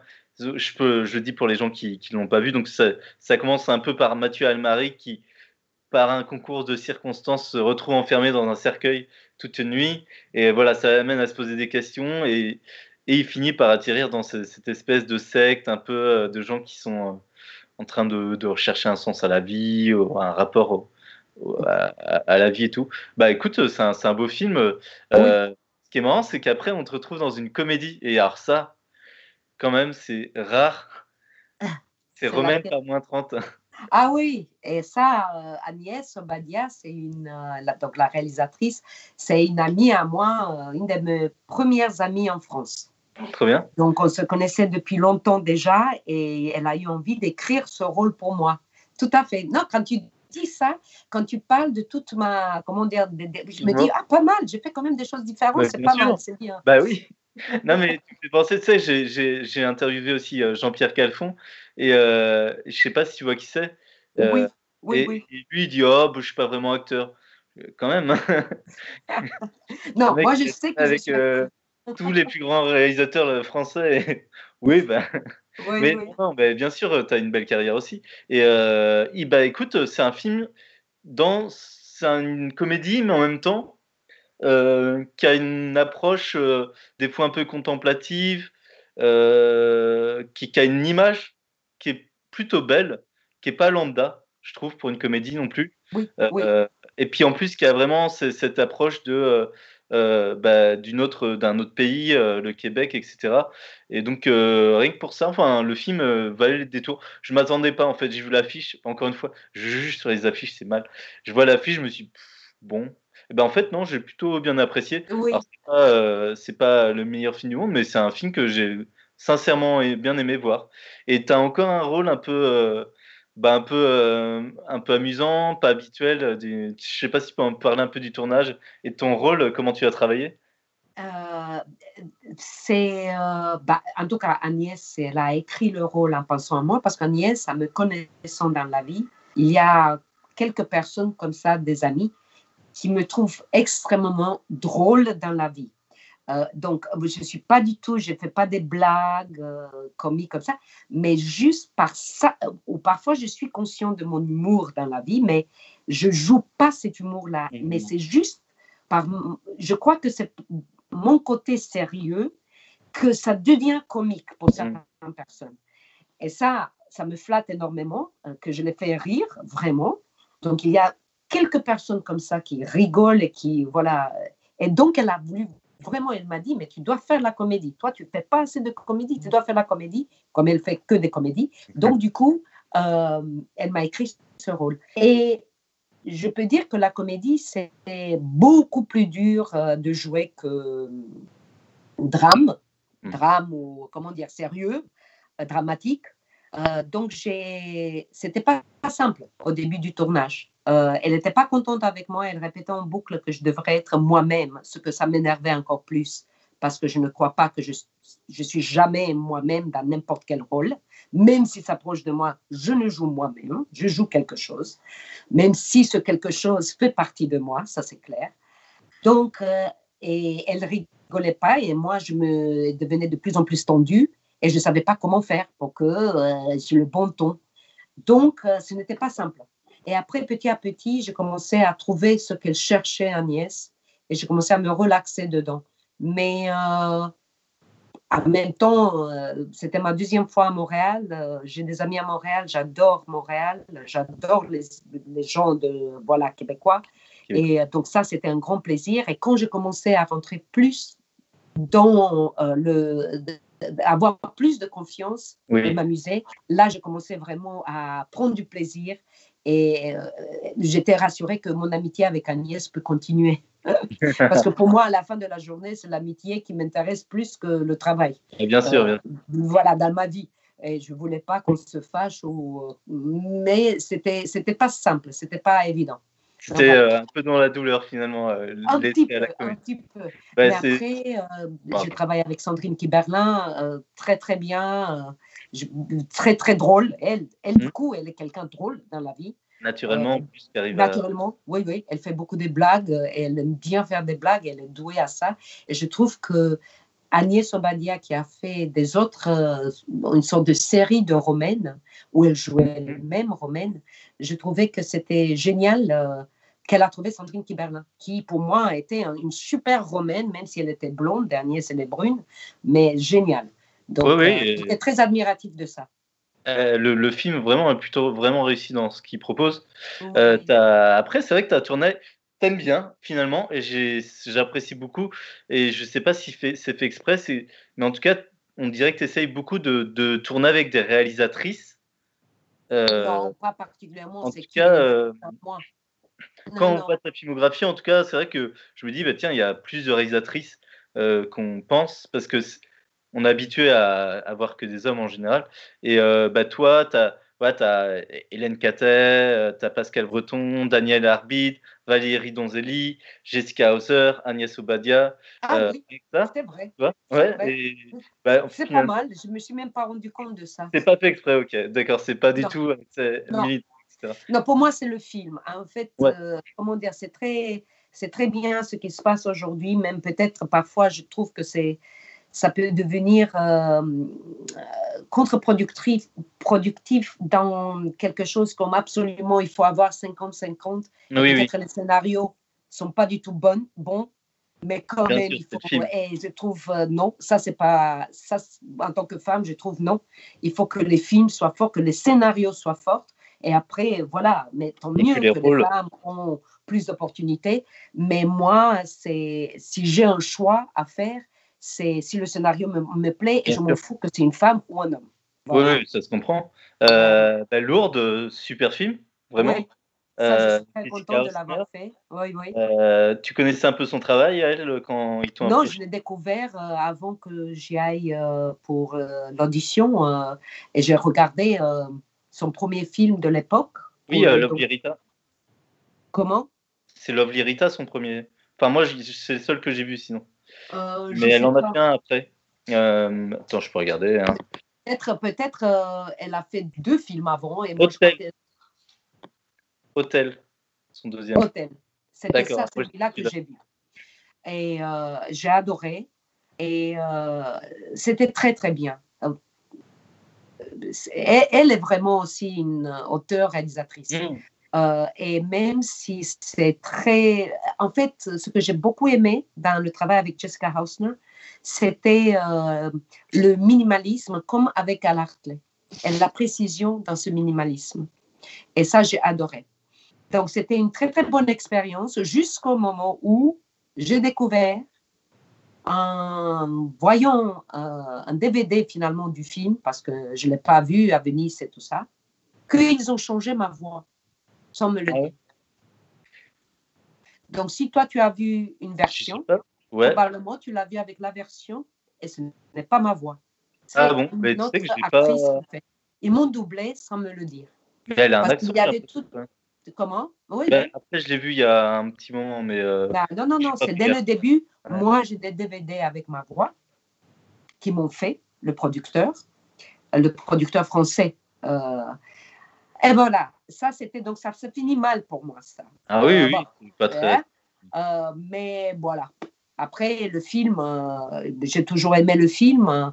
Euh, même Jessica est devenue presque copine. On a même fait des vacances ensemble. Donc, le fait de changer la voix sans me le dire, parce que il y avait cette idée derrière, comme quoi euh, si la seule personne avec un accent est punie parce qu'elle a le cancer, peut-être Ah. c'est pas trop bon. Donc, on se dit, bah oui, tu es autrichienne et tu as un problème euh, probablement avec ton Ah. passé. Voilà, c'est comme le Dieu qui punit celle qui a un accent. Ah oui, je vois l'idée. Parce que quand euh, elle m'a choisi, même si elle est euh, étrangère elle-même, peut-être qu'elle ne se rendait pas compte euh, de mon accent, mais en tout cas, elle m'a choisi. Et ce n'était pas une question de diction euh, qui ne comprenait pas ce que je disais. Oui, Donc voilà. Et ça c'est l'anecdote pour ce film. c'est- un rôle assez cool dedans aussi, d'une. bah, je vais pas trop en dévoiler, mais bref, d'une d'une nonne, en fait, euh, d'une d'une Euh, religieuse. Peut-être elle est nonne, tu, tu as raison, c'est l'ordre de Malte. Oui, c'est elle est nonne, elle est nonne, oui, tu as raison. Et euh, qui Euh, est soignante aussi, euh, voilà, qui prend en charge euh, une jeune, euh, une, une femme qui, euh, qui est euh, paralysée. T'aimes Ouais. bien les films autour de la foi, un peu de la religion? Ça t'intéresse ce thème? Euh, non, non, pas, euh, pas Pas- pas particulièrement. Tout, tout dépend. Ça veut dire que je ne sais pas si je pourrais dire qu'un sujet précis, ça m'intéresse plus qu'un autre sujet. Ce que ça m'intéresse, c'est comme le traitement Ouais. du sujet. Voilà. Parce qu'il y a, il y a, je pensais à l'apparition aussi, qui est un peu sur une espèce d'idée de miracle aussi, euh, mais très Voilà. différent. Euh, bah après, tu as, un rôle super intéressant aussi, euh, avec un réalisateur qui fait souvent parler de lui, dans Vénus Noire de Abdel, Abdelatif Keshish. tu as un beau rôle. Pareil, tu n'as pas beaucoup de dialogue, mais tu as beaucoup de présence. comment comment tu es arrivé sur ce rôle? C'était une, une, audition aussi? En fait, c'est Abdelatif Keshish qui voulait depuis un moment travailler avec moi. Moi, je ne savais pas ça. Il connaissait les films de Alafle et tout. Et c'est lui qui. Euh, donc, c'est par lui que j'étais appelée même pour pas. Euh, je n'ai même pas fait. Je pas passé des essais. Euh, c'était juste une session de travail. Mais surtout, ce que ça m'a impressionné avec lui, c'est que je devais à ce moment-là, j'étais en train de faire une pièce de théâtre qui allait être en été à Avignon et tout. Et j'ai donné voilà ma promesse. Euh, j'étais déjà en répétition. Et quand ils sont venus vers moi en me disant que ça va être en juillet, moi j'ai dit, mais je ne peux pas en juillet parce que j'ai fait cette pièce de théâtre et je ne veux pas annuler, je ne peux pas quitter la pièce, mettre euh, en problème le metteur en scène. Voilà. voilà. Et finalement, Keshish a changé des dates et tout, même si je n'étais pas un rôle principal, principal ou même bancable, euh, pour que je puisse être intégrée, pour que je puisse faire le rôle. Et il m'a dit, euh, moi, je viens du théâtre, donc pour moi, le théâtre reste et euh, les films s'évaporent. Ah. C'est comme ça. Voilà, donc j'étais très reconnaissante parce qu'aucun autre réalisateur a fait ça pour moi, je crois, jusqu'au-là, à un tel point. Donc, euh, ça, c'était super. Et après, le travail était particulier, mais j'aimais bien. Euh, bah, il tourne des heures et des heures sur une scène jusqu'à épuisement avec deux caméras. Donc, bien sûr, il y aura de la matière à ce moment-là. Donc, je ne crois pas qu'il s'est vraiment dirigé, euh, l'acteur. il n'est pas trop intéressé. Il, comment? Il t'a pas trop dirigé spécifiquement? Non, il dirige pas tellement. Mais il dit des choses et après, on fait en boucle, au bout d'un moment, ça va sortir quelque chose. Donc, pour moi, ce n'est pas direction d'acteur, ça. Est-ce que euh, tu as un personnage qui est assez construit, euh, euh, enfin, qui a vraiment qui, qui, a tout un. On dirait un, voit un passé, une, on ne le voit pas forcément dans le film, mais voilà, qu'on, on ressent qu'il est assez construit. Du coup, c'est plutôt toi qui te l'es construit sur les bases du scénario, j'imagine.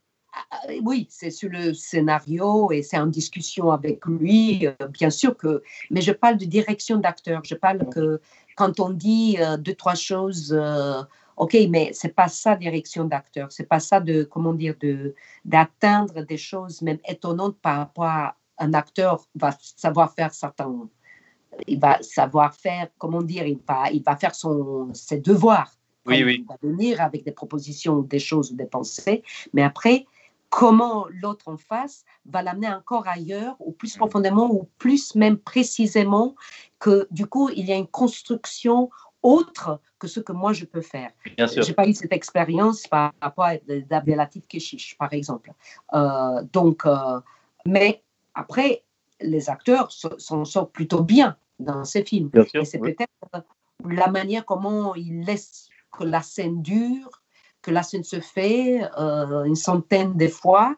Et comme ça, on commence à habiter euh, le corps, la voix, euh, le psychique du personnage. On a le temps pour habiter et, ah et faire quelque chose avec dans la situation. C'est extrêmement dur pour l'actrice parce que du coup, elle a des scènes dures. Alors, si elle durait très longtemps. Bah oui, et, et, lui donner, bah, nous tous, à boire un peu, comme ça, on était un peu. Et ce que c'était dur, c'est que, bon, il fallait faire, ça c'était pas mal, euh, comme euh, courir sur place pour être essoufflé. Ça, ça vient vraiment. La pauvre, elle a fait ça une fois trop, trop, trop, et le lendemain, elle ne pouvait plus marcher. Moi non ah. plus, je ne pouvais pas marcher parce qu'on a fait trop d'exercices pour s'échauffer. Et du coup, euh, on était complètement, les muscles, tout d'un coup, étaient complètement crispés.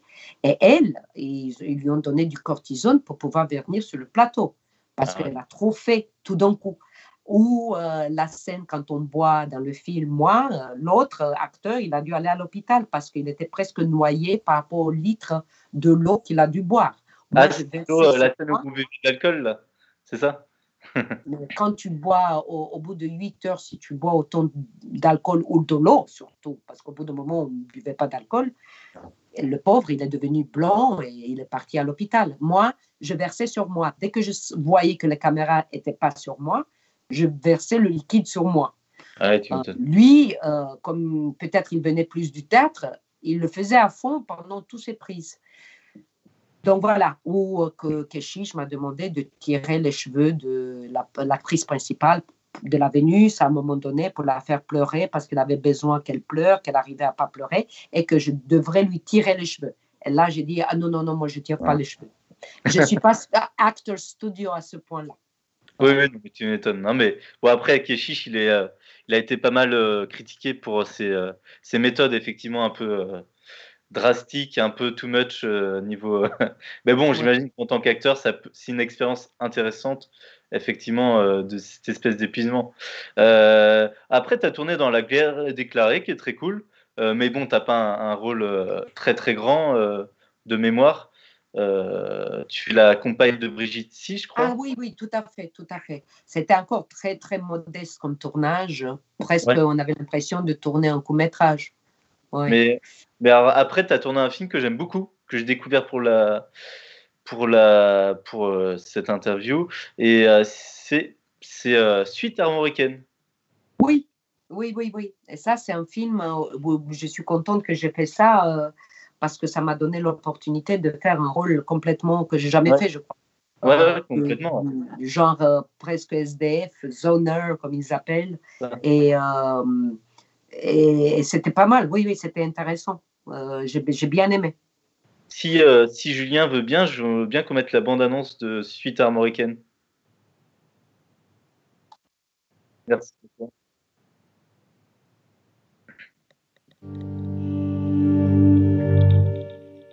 Il faudra que je me souvienne de moi maintenant. Sinon, sinon. Où est-ce que je serais passée? Françoise Françoise Pourquoi j'ai si peur? Chaque fois à la rentrée. Et in Arcadia ego. Moi aussi, j'ai été en Arcadie.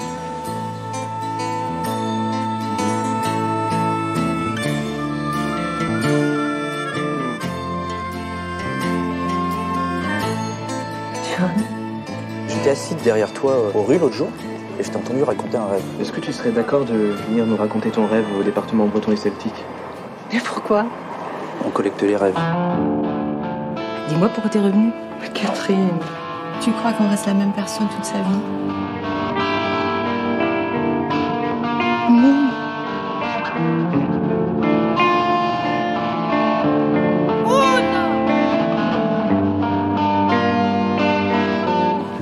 J'ai vu ma mère, elle était avec vous. Tu es Yon, le fils de Moon. Et, vous voudriez que nous échangions sur, euh, sur moi en tant que. Euh, en tant que toi D'accord, hein, si, si je peux être utile à vos recherches.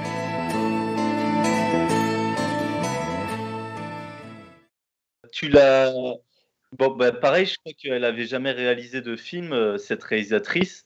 Euh, c'est pareil, c'est un peu sur la base du scénario que tu. Elle a déjà réalisé un long métrage, mais il y a plus de dix ans. Ah oui, d'accord. Et, et euh, bah, écoute, qu'en penses-tu du film? Moi, je trouve qu'il est, bah, il est vraiment beau. Et il est vraiment. Bah, il propose un truc un peu inhabituel. C'est vrai. Dans, dans, dans, un, euh, euh, inhabituel parce qu'il y a. Ah, je ne comprends pas pourquoi ça. Juste une seconde, parce que là, il y a un problème. ah, ça tombe, c'est ça? Non, non, non, c'est la, la, pile qui est en fait, ça ne charge pas. Ah, mais. Euh, ça n'a pas du tout chargé. Je croyais que ça chargeait. Il faut que j'essaye, désolé. Vas-y, vas-y, je te laisse euh, Là, ça charge, je crois. Il y a Da Virgule qui me dit super intrigante cette bande-annonce. Euh, bah, pour les gens euh, qui découvrent un peu le, film là, euh, c'est ça se passe à l'université en Bretagne. et voilà, c'est une espèce d'histoire croisée entre une professeure et un, et un des élèves. Et, et leur passé est lié, notamment par toi, Elina. Euh, tu es toujours là? Oui. Tu me vois là?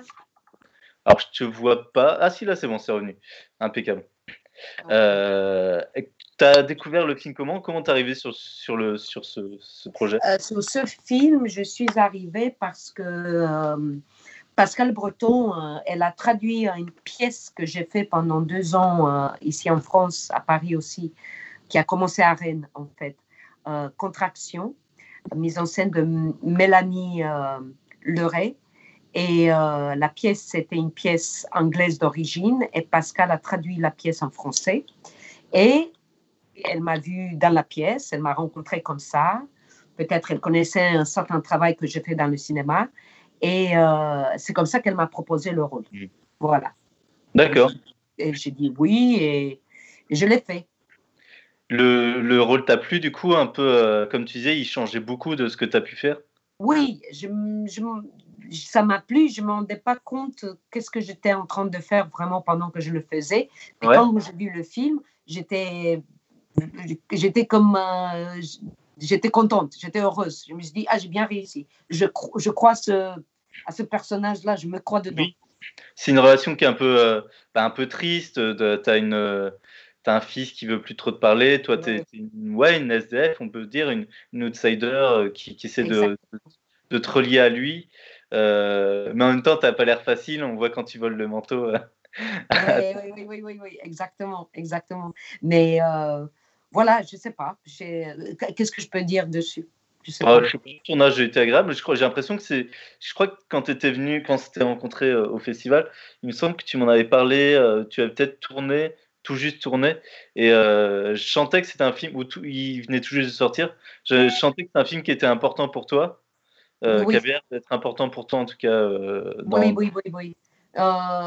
oui, oui. C'était pas toujours facile euh, sur euh, ce tournage, sur ce plateau, mais euh, parce que certaines personnalités, ok, ok.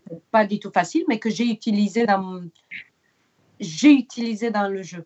D'accord, je vois. Ouais, pour, pour nourrir mais le sinon, je, je, veux dire, je suis fière de ce film et de ce que je fais dans ce film. Très fière et très contente de l'avoir fait.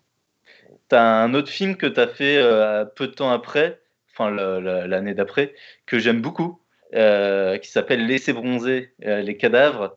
Euh, c'est un, un, pur film de montage, de réalisation, qui est très très bien maîtrisé, qui est réalisé par Hélène Caté et Bruno Forzani. tu les connaissais déjà? Non.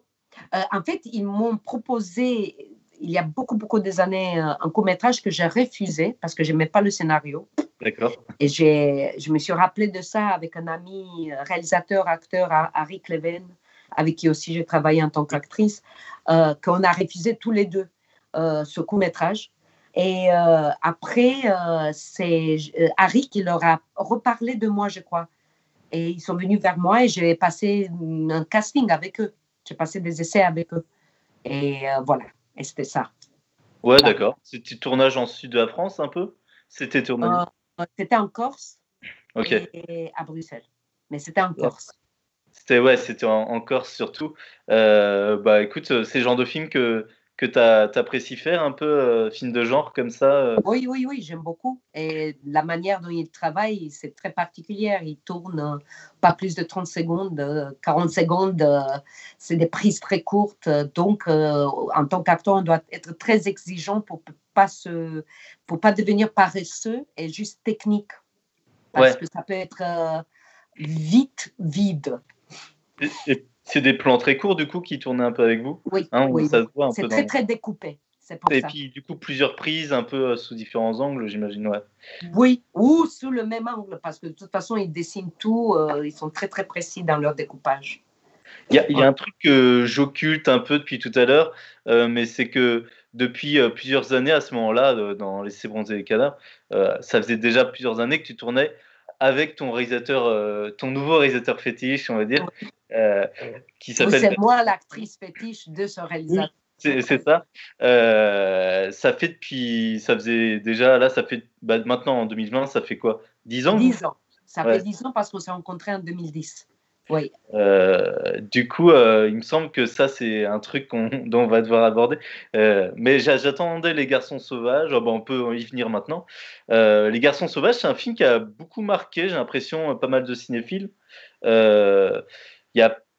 Les gens de festival connaissaient euh, forcément Bertrand Mandico et, et votre travail tous les deux. euh, Dans voilà ces courts moyens métrages, oui. de ses courts moyens métrages.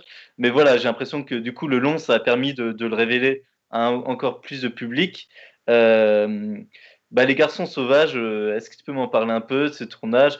Bon, j'imagine que là, il y a, c'est pas, disons, la routine, mais vu que ça faisait déjà 10 ans euh, que vous tourniez ensemble, enfin 8 ans, euh, c'était. Oui, oui, euh, au moment de. Non, mais c'est pas parce que c'était quand même son premier long métrage Oui. après tellement des années d'essayer de monter un long métrage et que à cause des, des situations racambolesques avec des producteurs, il s'est trouvé assez âgé pour quelqu'un pour faire un premier long métrage. Donc euh, là, il, euh, il s'attrape. En tout cas, là, il a fait un autre. Et là, il prépare encore un autre. Donc là, ça va vite. Parce que Ok. il dit j'ai manqué du temps, j'ai manqué du temps. Donc on parle de, de Bertrand Mandico, euh, parce que je ne sais pas si tu as dit le nom. Euh, donc euh, c'était juste ça, déjà, de- comment dire, situation différente, un long métrage moyen ou nos propres cours. Et aussi, euh, pour moi, situation de le découvrir avec des angoisses euh, et des problèmes à résoudre euh, pendant tout le long, une période plus longue à tenir. Mm. Euh, moi, dans, dans- sur Les Garçons Sau- Sauvages, j'étais assez libre parce que je ne tournais pas comme euh, les actrices qui tournaient Les Garçons. Oui, Donc j'avais beaucoup de temps. J'ai même fait un- mon petit documentaire euh, making of. euh, mon oui, que si les gens achètent euh, le DVD, d'accord. c'est euh, dessus. Le premier film directed by Elina Lowenson. du Pas coup. le premier parce que j'ai Ah, fait une co-réalisation avec un ami, L'âme du temps, qu'on peut toujours trouver sur YouTube si les gens sont curieux, et qu'on a fait nous-mêmes avec rien et avec une caméra Super 8. Mais euh, euh, voilà, c'était pas les mêmes les premières images que j'ai tournées parce que j'ai tourné déjà et même j'ai tourné Bertrand euh, que je vais utiliser dans des choses plutôt expérimentaux. Mais c'était voilà, je suis pas cinéaste, mais je faisais le making of. Donc euh, voilà. J'ai quelqu'un qui me qui parle dans le chat et qui dit oui quand Elina parlait d'une certaine d'une certaine distance avec ce qu'on pourrait appeler le statut d'artiste, j'avais pourtant ressenti ça dans son travail avec Bertrand Mandico, quelque chose pas forcément personnel. Je pense au double rôle de Borrow in the Box entre autres. Comment envisage-t-elle son travail avec ce réalisateur? Ah, c'est génial, c'est génial. Non, mais euh, c'est vrai qu'avec Bertrand, c'est particulier parce que il y a cette collaboration euh, qui dure depuis euh, les dix ans. Et c'est vrai que, comment dire, euh, on partage beaucoup des choses. Ce n'est pas que je lui donne les idées. Rien, euh, moi je suis comédienne, mais on peut parler des costumes. On peut, euh, s'il écrit un rôle et je ne suis pas trop contente avec le rôle, je vais le stimuler, je vais lui dire, hé, hé, je veux quelque chose de différent maintenant. Parce que ça, c'est une chose. À travers ce travail génial euh, avec ce même réalisateur, ce que je demande et j'exige, j'exige des choses différentes. Bon, je ne peux pas tout faire, donc je ne vais pas faire des choses incroyablement euh, différentes, mais qu'à chaque fois, je suis euh, euh, sur, stimulée par quelque chose pas tout à fait pareil qu'avant. Et quand je l'ai rencontré sur Boring the Box, ce que ça m'a euh, déjà excité à fond, c'était la proposition du rôle, pas seulement voilà la mère du Boro, mais c'est surtout le personnage du Boro, un homme avec une boîte sur la tête. Et là, je m'en foutais que je comprenais quelque chose du scénario ou pas, j'étais dedans. Je veux travailler avec ce réalisateur parce que ça, c'est pas tous les jours qu'on a comme proposition et j'ai adoré. Personnellement, Oui. j'ai adoré euh, faire ça. Du coup, bien sûr que maintenant pour les longs, c'est encore un autre travail, mais c'est sûr qu'entre les garçons sauvages et ce rôle que j'ai fait dans le prochain qui s'appelle After Blue. After Blue est peut-être en parenthèse Paradis Sale, on ne sait pas encore, mais voilà. Euh, le rôle dans After Blue, c'est très différent du rôle dans euh, Les Garçons Sauvages. Oui. Bah, Parce déjà, que sinon, j'aurais pas accepté. Blague. Mais bon. déjà un rôle qui ressemble à celui euh, dans Les Garçons Sauvages, il faudrait le faire parce qu'il est assez spécifique aussi. Tu vois ce que je veux dire? C'est, Oui, oui, oui, oui, pas évident, pas facile, pas évident. Je, je Oui. l'ai- je peux dire que je ne l'ai pas trouvé euh, dès le premier jour de tournage, par Oui, exemple. parce que du coup, tu joues un, un homme, finalement, qui est devenu une femme. Oui. Euh, et Oui, un et que peu j'ai- sa volonté, mais oui. qui accepte tout ça. Et, et en fait, moi-même, je ne comprenais pas trop ça au départ quand je jouais. Parce que c'était toujours pour moi un peu obscur la scène quand j'embrasse le capitaine et qu'il y a toute une discussion de... Je ne comprenais pas, je ne comprenais pas. Et en fait, après, bon, longtemps après, c'est comme, ah non, il, en fait, il embrasse aussi ce que j'étais. Ou Mm. Ça veut dire qu'il embrasse l'homme que j'étais. Bon, j'ai compris des choses que même au moment du tournage, je ne comprenais pas. Mais je me disais, c'est pas grave. De toute façon, en tant qu'acteur, on ne peut pas non plus penser à À tous les pistes. Il faut choisir une piste parce que sinon, c'est trop difficile. Non. Donc, la piste, c'était que, voilà, je suis une, une femme, euh, un peu, voilà, capitaine moi-même, avec un sort de, comment dire, je- j'amène ce groupe et je suis la chef moi-même. Et voilà, c'était ça mon, mon truc. Est-ce que, euh, alors après, tu as tourné dans L'apparition et dans Un couteau dans le cœur. Euh, un couteau dans le cœur, je, je, ah, je sais déjà que vous, vous connaissiez euh, Yann, euh, Bertrand, enfin voilà, Oui. c'est un, un groupe d'amis. On peut même dire, j'ai l'impression que tu as recréé un, un groupe euh, de d'artistes un peu spécifique en France qui s'est Oui. reformé un peu, donc que tu as réintégré, comme dans les années 90 finalement. Oui, c'est intéressant ce Un que point tu dis ça parce que euh, moi, en- quand j'ai quitté les États-Unis vraiment, euh, là, ce ce que j'ai regretté le plus, c'était, euh, ou ce que j'ai trouvé le plus dur, c'est de créer de nou- nouvelles véritables amitiés. En plus, j'ai quitté déjà la Roumanie pour les États-Unis, donc les amitiés pour moi, c'est comme euh, la création d'une famille, donc c'est très important pour moi dans ma vie. Et à part ça, je regrettais euh, quitter et j'allais pas retrouver de toute façon une communauté. Parce que ça, ça ne trouve pas ça de toute Oui. façon, si on a déjà la chance d'avoir trouvé une fois. Et quand tu le dis là, je me dis, ah oui, je suis, je me sens maintenant, comme je fais partie d'une petite communauté d'artistes, cinéastes, voilà, et même des gens euh, que je connais encore et qui ont fait de petits films ou qui vont faire d'autres plus longs films et que je les connais et que vous allez entendre parler d'eux dans les années à venir parce que je les connais déjà, je sais que je joue avec eux ou pas, peu importe, mais qui sont là et qui font partie d'un groupe d'amis. Et ça, c'est génial. Et ça Mm. donne la force. T'as- t'as, dans, euh, dans Un couteau dans le cœur, tu as un petit rôle. Après, c'est pas un- Même, euh, je crois que Bertrand euh, Mandico a un plus gros rôle que toi. Et il a un plus gros rôle que moi, oui. vrai, Il a, il a eu dix jours, moi j'ai eu un jour de tournage. Ça, c'est oui. Mhm. T'as aimé le, le film en, en soi, qui est très très différent du coup de, de ce que ferait Bertrand?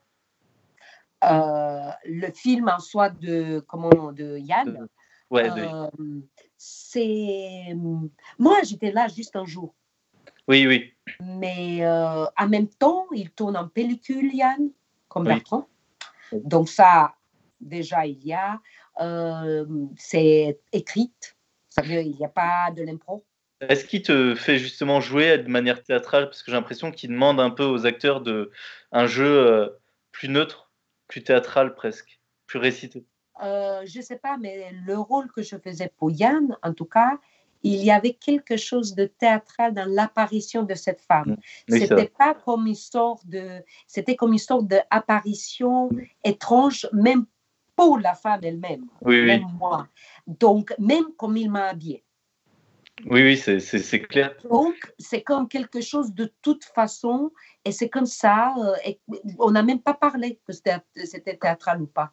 Mais je l'ai fait comme ça, et il a adoré comment j'ai proposé, même dans la première euh, répétition, j'ai proposé, et il a dit génial. Et c'était Ok. ça. Bah écoute, Ouais, c'était facile. En Mais tout cas, est facile. super bien aussi. Si tu devais, on va bientôt terminer, si tu devais euh, me dire tes cinq films préférés dans lesquels tu as joué, les cinq films dans ta filmographie actuelle où tu te dis, bah tiens, ça, ça va rester pour moi, ça, c'est des films qui sont marquants dans le cinéma. Dans le cinéma. Ouais, dans le cinéma. Bon, c'est sûr, euh, Simple Man. Euh, Parce que je ne veux pas faire plus de ça. C'est dur, hein. Hein, c'est- Simple Man, Nadja, Sombre. euh, euh, donc, je dirais aussi, euh, pour moi en tout cas, pff, un- euh, bon, euh, je vais dire Jessica Hausner Lourdes. mais bon, pour moi c'était un film quand même important, même si elle a changé Oui. ma voix. Et euh, bien sûr, Garçon- Les Garçons Sauvages. Les garçons sauvages. Ou, si, ou sinon, je peux dire plein des autres films de Bertrand Mandico, mais Oui, je voulais Oui. quand même être euh, démocratique et choisir euh, des autres. Mais c'est sûr que Al Hartley et Michael Almereyda est sombre. C'est sûr qu'ils sont, que j'ai la énorme chance d'avoir euh, pu travailler euh, avec ces personnes-là et qui sont inscrits quelque part oui. dans, un- dans une petite histoire de cinéma. C'est vrai. Euh, j'ai quelqu'un qui dit, euh, j'ai le coin du bis, salut Mathieu, qui dit, euh, j'ai revu le film il y a peu et il prend de la valeur au fil des visionnages. Tu parles du- d'un couteau dans le cœur ou des garçons sauvages plutôt? En tout cas, euh, moi sur euh, ta filmographie, euh, ce que je peux te dire qui m'a marqué, alors effectivement les garçons sauvages vraiment bien. J'avais peur de le voir, j'ai mis du temps à le voir. Ah, c'est vrai? j'adore les cours de Bertrand Oui. et j'étais un peu récalcitrant. J'avais peur que, enfin, j'avais peur qu'il soit moins bon en fait, je pense. Oui, oui. Et en fait, euh, je me suis vraiment laissé prendre par le film. Euh, ce qui est intéressant, c'est que c'est des donc des hommes, les personnages, et qu'il ait pris des femmes. Et ça, c'est très bien, je pense, pour éviter qu'il soit malsain. J'ai l'impression qu'il est beaucoup moins malsain comme ça, parce qu'il est vraiment malsain, ce film, dans ce qu'il montre, etc. Enfin, dans ses personnages, ils sont très mauvais. Et, euh, Et ça tout- ramène et un truc. Et, et lui, ça l'intéresse profondément. Euh, et c'est ça qui est fou avec ce garçon sauvage. Le moment, il n'était pas du tout prémédité Mm. par rapport à tout ce qui s'est passé dans le, dans le monde, par rapport Mm. à toutes les acceptations de transgenre, hein, et que tout le monde maintenant, c'est aux États-Unis déjà, ils se nomment comme lui, elle, pour, euh, Oui. comment dire, il y a plein de choses de, de Il s'ouvre sur le rapport au genre, en tout cas. Ouais, complètement, complètement. Donc, c'était pas du tout prémédité de sa part, mais lui, ça l'intéresse, cette chose des deux, parce qu'il ressent, lui, les deux. Même s'il peut être un homme hétérosexuel, et même parfois, il adore que les gens pensent que peut-être il est homosexuel, et pourquoi pas. Oui, Voilà. Et ça, ça l'intéressait. Et ça l'intéressait aussi le mal, qui n'est pas juste dans l'homme, mais il est aussi peut-être, ces garçons restent les garçons qu'ils étaient, même en étant filles à la fin. Donc tout ça, et, mais tu as complètement raison que c'est moins, euh, moins dans une masculinité. Et de toute façon, il adore, euh, il, a- il préfère travailler avec les femmes. Et donc le prochain, il n'y a que des femmes sauf un rôle. Ah, donc After Blue, on, on- on en parlait, mais je crois que c'était en off. Euh, donc il y a Alexandra Stewart qu'on a déjà évoqué dans, dans la discussion, euh, qui, qui m'a- m'avait dit jouer dedans, euh, qui, qui a beaucoup aimé euh, Oui. travailler dedans. Oui. Et voilà, elle a vu que c'était un vrai artiste qui, a- qui proposait Oui. quelque chose de, de très fort euh, dans les décors, etc. Euh, Il y a toi, et je crois que. Est-ce qu'il y a. Alors, moi, je connais Diane Roussel euh, personnellement, et Oui. Mathieu aussi, euh, il- vous avez déjà dû en parler, j'imagine. Oui. Et euh, elle joue dedans ou pas du tout? Non, non, non. non. D'accord. Il y a, encore euh, Vimala, Vimala Pons, euh, Pauline Noria, euh, Nathalie Richard encore ou pas? euh, Nathalie Richard en voix off. ah, Cool, cool. Ouais, J'adore cette actrice aussi, euh, Oui, super actrice. oui. Elle sera dans le prochain plus, Ok. mais ça c'était en voix off. Donc voilà. Mais déjà, on parle d'After Blue parce que c'est celui-là qui va exister l'année prochaine. Oui, oui, du coup, euh, effectivement. Ouais. Il y a un autre film que tu euh, as fait. Alors, soit il est tourné, soit il n'est pas encore tourné. Euh, il me semble que c'est euh, un peu euh, pareil, une amie du même groupe, on va dire, de, de- d'artistes, parce qu'elle fait partie du, du collectif euh, de Bertrand et qui s'appelle Catherine Olaf. Olaf Dottir. Et vous avez tourné, ou vous allez tourner un film de science-fiction, c'est bien ça? Oui, j'ai participé dans sa scène qu'elle a fait toute seule, ce film de science-fiction qui est peut-être pas encore fini. Bertrand, il a écrit plusieurs textes pour, ses courts-métrages qui sont géniaux. Euh, assez expérimental, mais magnifique. Je ne sais pas si ça existe sur une site ou quoi, mais elle fait un travail où elle-même développe elle-même la pellicule dans, dans, la salle de bain. Ah oui. Elle est aussi quelqu'un qui travaille que sur pellicule. Donc euh, voilà, Catherine, c'est vraiment aussi une, une vraie artiste, auteur. Euh, voilà. Ah bah, j'ai super hâte de découvrir ce film. Euh, on a parlé de plein de films de ta filmographie. Dis-moi un peu, toi, tes, tes, rencontres marquantes, du coup, ça aurait été, on a dit un peu à l'Artley. donc j'invite vraiment les gens à, regarder les films de l'Artley, évidemment. Bon, tu as le Spielberg, t'as pas forcément marqué, sauf pour Spielberg a l'air très speed et pas. Bon, ouais prend pas trop de temps. Euh, c'est tellement des grosses machines, j'ai l'impression. Mais bon, tu auras joué avec Spielberg, écoute. mais euh, finalement, on aura parlé de pas mal de rencontres avec des musiciens. Donc, on a dit David Bowie, euh, Iggy Pop en voisin et, Debbie Harris. toi, depuis que tu es en France, c'est quel acteur qui t'auront marqué en tant que collaborateur dans des films? Est-ce qu'il y, a, voilà, des gens que auras, avec qui tu auras travaillé qui t'auront marqué un peu dans ta manière de jouer et même qui t'auront appris? Oh, euh, euh, Je ne sais pas. Non, je ne sais pas. Je, je, je, ça ne vient pas non, il y a, je crois que plus qu'avec qui j'ai travaillé, c'est des acteurs que j'ai pu regarder, euh, qui m'inspirent en quelque sorte, que je sens une sorte de, de, de lien de loin, qu'ils sont morts ou qu'ils sont vivants encore, mais quelque chose qui me connecte et qu'il y a comme une inspiration ou quelque chose, je me dis, ah, si, si, je pourrais être comme eux, euh, je ne sais pas comment dire, euh, avoir cette qualité-là. Hein? C'est qui la plus grande actrice de tous les temps pour toi? Ah, Non, il y a plusieurs. Je ne vois pas une actrice de tous les temps. Tu viens quand je te demande ça euh, Comme euh, bah, il y a bien sûr Giulietta Massini, euh, il y a la femme bien sûr de Cassavetes. Ah, Jenna Rollins. Gina Rollins. Dans ses films à lui, parce que euh, j'ai vu dans des autres films, elle était moins forte. Donc, pour moi, un grand acteur, ou euh, Piccoli, c'est un grand acteur, un hmm. grand, grand acteur. Tu l'as euh, rencontré pour la voix off d'un des films de Mandico, c'est ça? C'est Bertrand qui l'a rencontré. Moi, je ah, tu devais être déçu de le rencontrer finalement. Bah, oui, oui. Mais je crois que tout grand acteur, euh, sans un scénario et sans un réalisateur ou réalisatrice, euh, seront pas si grands. Voilà. Bien sûr. On est dépendant, on est dépendant de ça. Seul avec des, des, des œuvres médiocres, on ne pourrait pas être si grand. Donc voilà.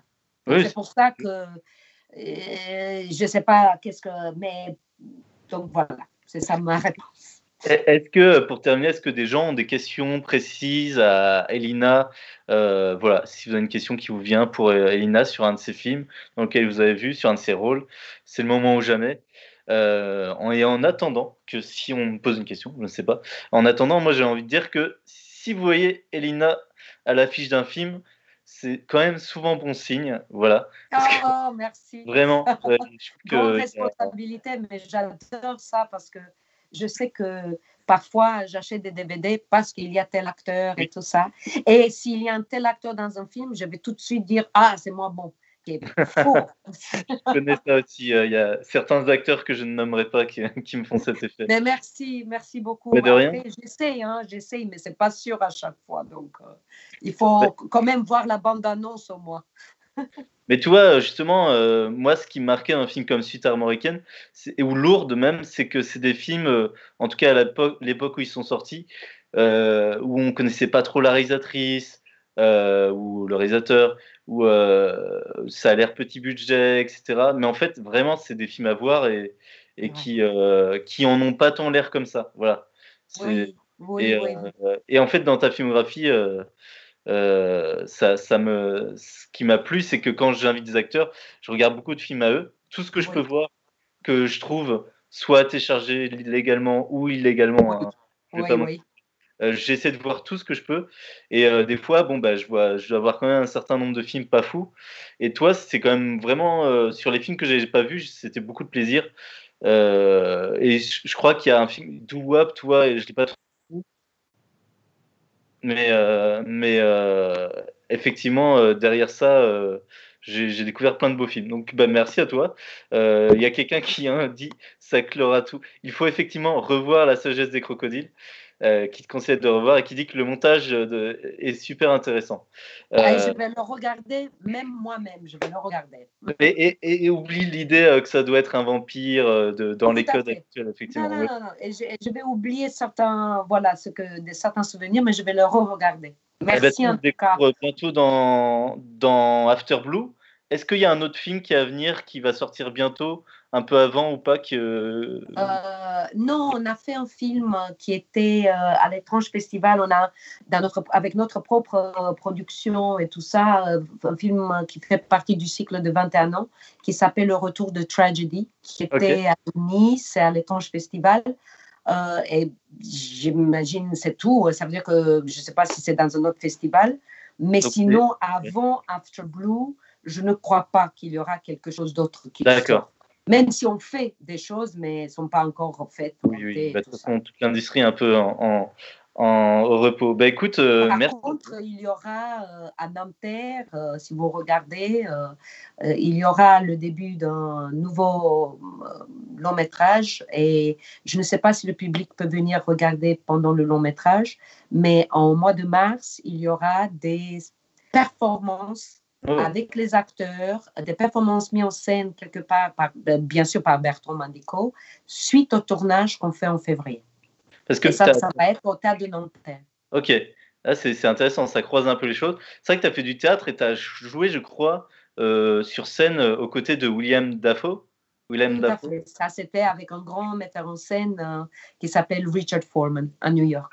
C'est, bon, j'allais dire, il joue bien, William Dafoe. Il joue bien, oui, il joue bien.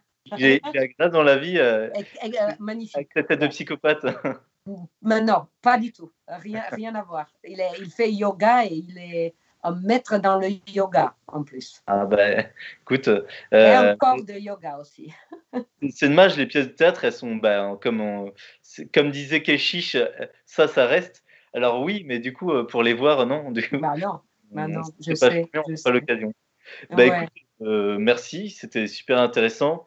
Et, euh, euh, et puis, alors, il y a quelqu'un. La question a peut-être été déjà posée, mais quel est l'artiste ah, avec qui tu souhaiterais à tout prix travailler?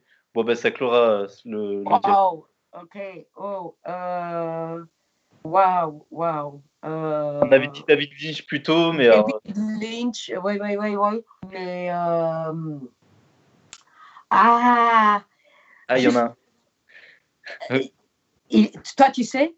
Non, non, mais je vois que tu en cherches un dans ta tête. Oui, oui, oui, oui. parce que c'est dur, c'est dur parce que c'est, voilà, quand. Euh, euh, mais par exemple, euh, par exemple, ce que j'ai. C'est comme un rêve qui probablement ne jamais arrivé, mais je viens de regarder la série américaine The Watchmen. Mmh. Ah oui, elle est géniale. exactement. Et j'aimerais être dans une série comme ça. C'est vrai que c'est réalisé par plein de réalisateurs parce qu'aux États-Unis, c'est les créateurs écrivains en fait qui mmh. sont ceux qui. Ben voilà, c'est ça ma réponse. Ah ben, non, mais vraiment, c'est une superbe série. Moi, c'est vraiment une de mes préférées récentes. Super. Et, euh, enfin, là, après, le David Lynch était incroyable. Bien sûr. tout ça. Mais voilà, mais là, après ça, je ne sais pas, il faut que je. En France, il y en aurait un Hein? En France, il y en aurait un, réalisateur euh, dont tu admires le travail et que as pas, avec qui tu n'as pas bossé? Bah, euh, je crois que j'aimerais travailler plus avec Yann Gonzalez parce que j'ai ah fait quand même un jour de tournage et j'aimerais beaucoup euh, travailler plus avec lui. mais en France, ah, c'est dommage, hein, je ne trouve pas là. Euh, Est-ce que Gaspard Noé, ça te plairait ou c'est un peu Gaspard trop... Noé, il y a quelque chose euh, malsain dans. Oui, bah, je suis sûre qu'il est OK, mais il y a quelque chose euh, où je ne sais pas si ça me plairait. Mm. Oui, oui. Je, je trouve intéressant ce qu'il essaie de faire et pourquoi pas. Mais il y a un truc qui. Euh, euh, je ne sais pas si vraiment euh, je trouve intéressant l'écriture au moins de Oui, ce oui. scénario. Euh, et je ne sais pas si j'aime trop le personnage en fait. Donc Oui. il me fait un peu peur et j'aime pas euh, avoir trop un peu peur. euh, comme Oui, bah, mon frère, bah, Mathieu, que tu connais aussi, euh, euh, avait- l'avait rencontré. Et ouais, je crois qu'il était un peu partagé aussi. Alors, du coup, je sais. Ah oui, oui, oui, oui, oui. Et si Mathieu, oui, voilà. ouais. Donc, mais il est quelqu'un intéressant, c'est bien que tu le mentionnes. Ah, Léos Carax. Lui aussi, c'est un personnage bizarroïde un peu, mais voilà. Si c'était quelqu'un d'autre en France, oui, Léos Carax. Oscar qui? Attends, parce que je. Léos Carax. Ah, bah, je, je croyais que c'était Oscar Rack. Je non, non, non, non, non, Léos Oui, bah, Léos Carax. Euh, tu m'étonnes. Euh, Voilà. Eh ben, j'ai trouvé, récent, j'ai euh, trouvé la réponse pour la question. Oui, et puis euh, je te verrais grave dans un Léos Carax. Euh, et, et enfin, toi, il y a vraiment des rôles à toi euh, que, que je, je verrais bien. Il y a quelqu'un qui dit euh, que, qui t'a adoré dans euh, Les Garçons Sauvages. Eh ben, si vous avez bien aimé euh, Elina dans Les Garçons Sauvages, je vous invite à regarder toute sa filmographie. Euh, J'ai pas parlé d'un film. J'ai vu que tu avais un film, fait un film avec un, une- où tu élèves un, une, ta fille qui est qui est invisible. Non, ton fils qui est invisible. Ah oui, ça c'est un film super bien. Mon ange. Oui, c'est un film belge. Ça a l'air super bien et tu l'as vu, euh, tu- parce qu'il n'a pas l'air visible en France. Donc, euh, Euh, non, il n'a pas l'air visible en France, je crois. Je l'ai vu. C'est, bien. ok, c'est bien. C'est pas un très proche ami Harry Cleven. Donc, je dirais c'est bien. Ah, c'est de Harry Cleven aussi, du coup. Oui, oui, oui. Et oui, oui. il, il me semble que vous avez tourné tous les deux euh, dans un film euh, avant ça qui s'appelait Pourquoi se marier le jour de la Le fin jour du de la fin du monde. Oui, oui, ça fait très longtemps. Oui, oui. Oui, oui, d'accord. Ouais, Tu vois, ça, C'était bien avec Pascal Grégory dans ce film. Ouais. c'est des trucs que j'ai pas du tout trouvé, euh, mais c'est dur hein, de nos jours, euh, certains films à trouver. Oui, et moi non plus, je ne les ai même pas en DVD. Bah ouais, écoute, comme, Ouais. comme toi. Eh ben, écoute, euh, merci. Et puis, Merci à toi et merci pour toute la recherche que tu as fait. merci beaucoup. Et puis, merci, bonne soirée. merci Nicolas.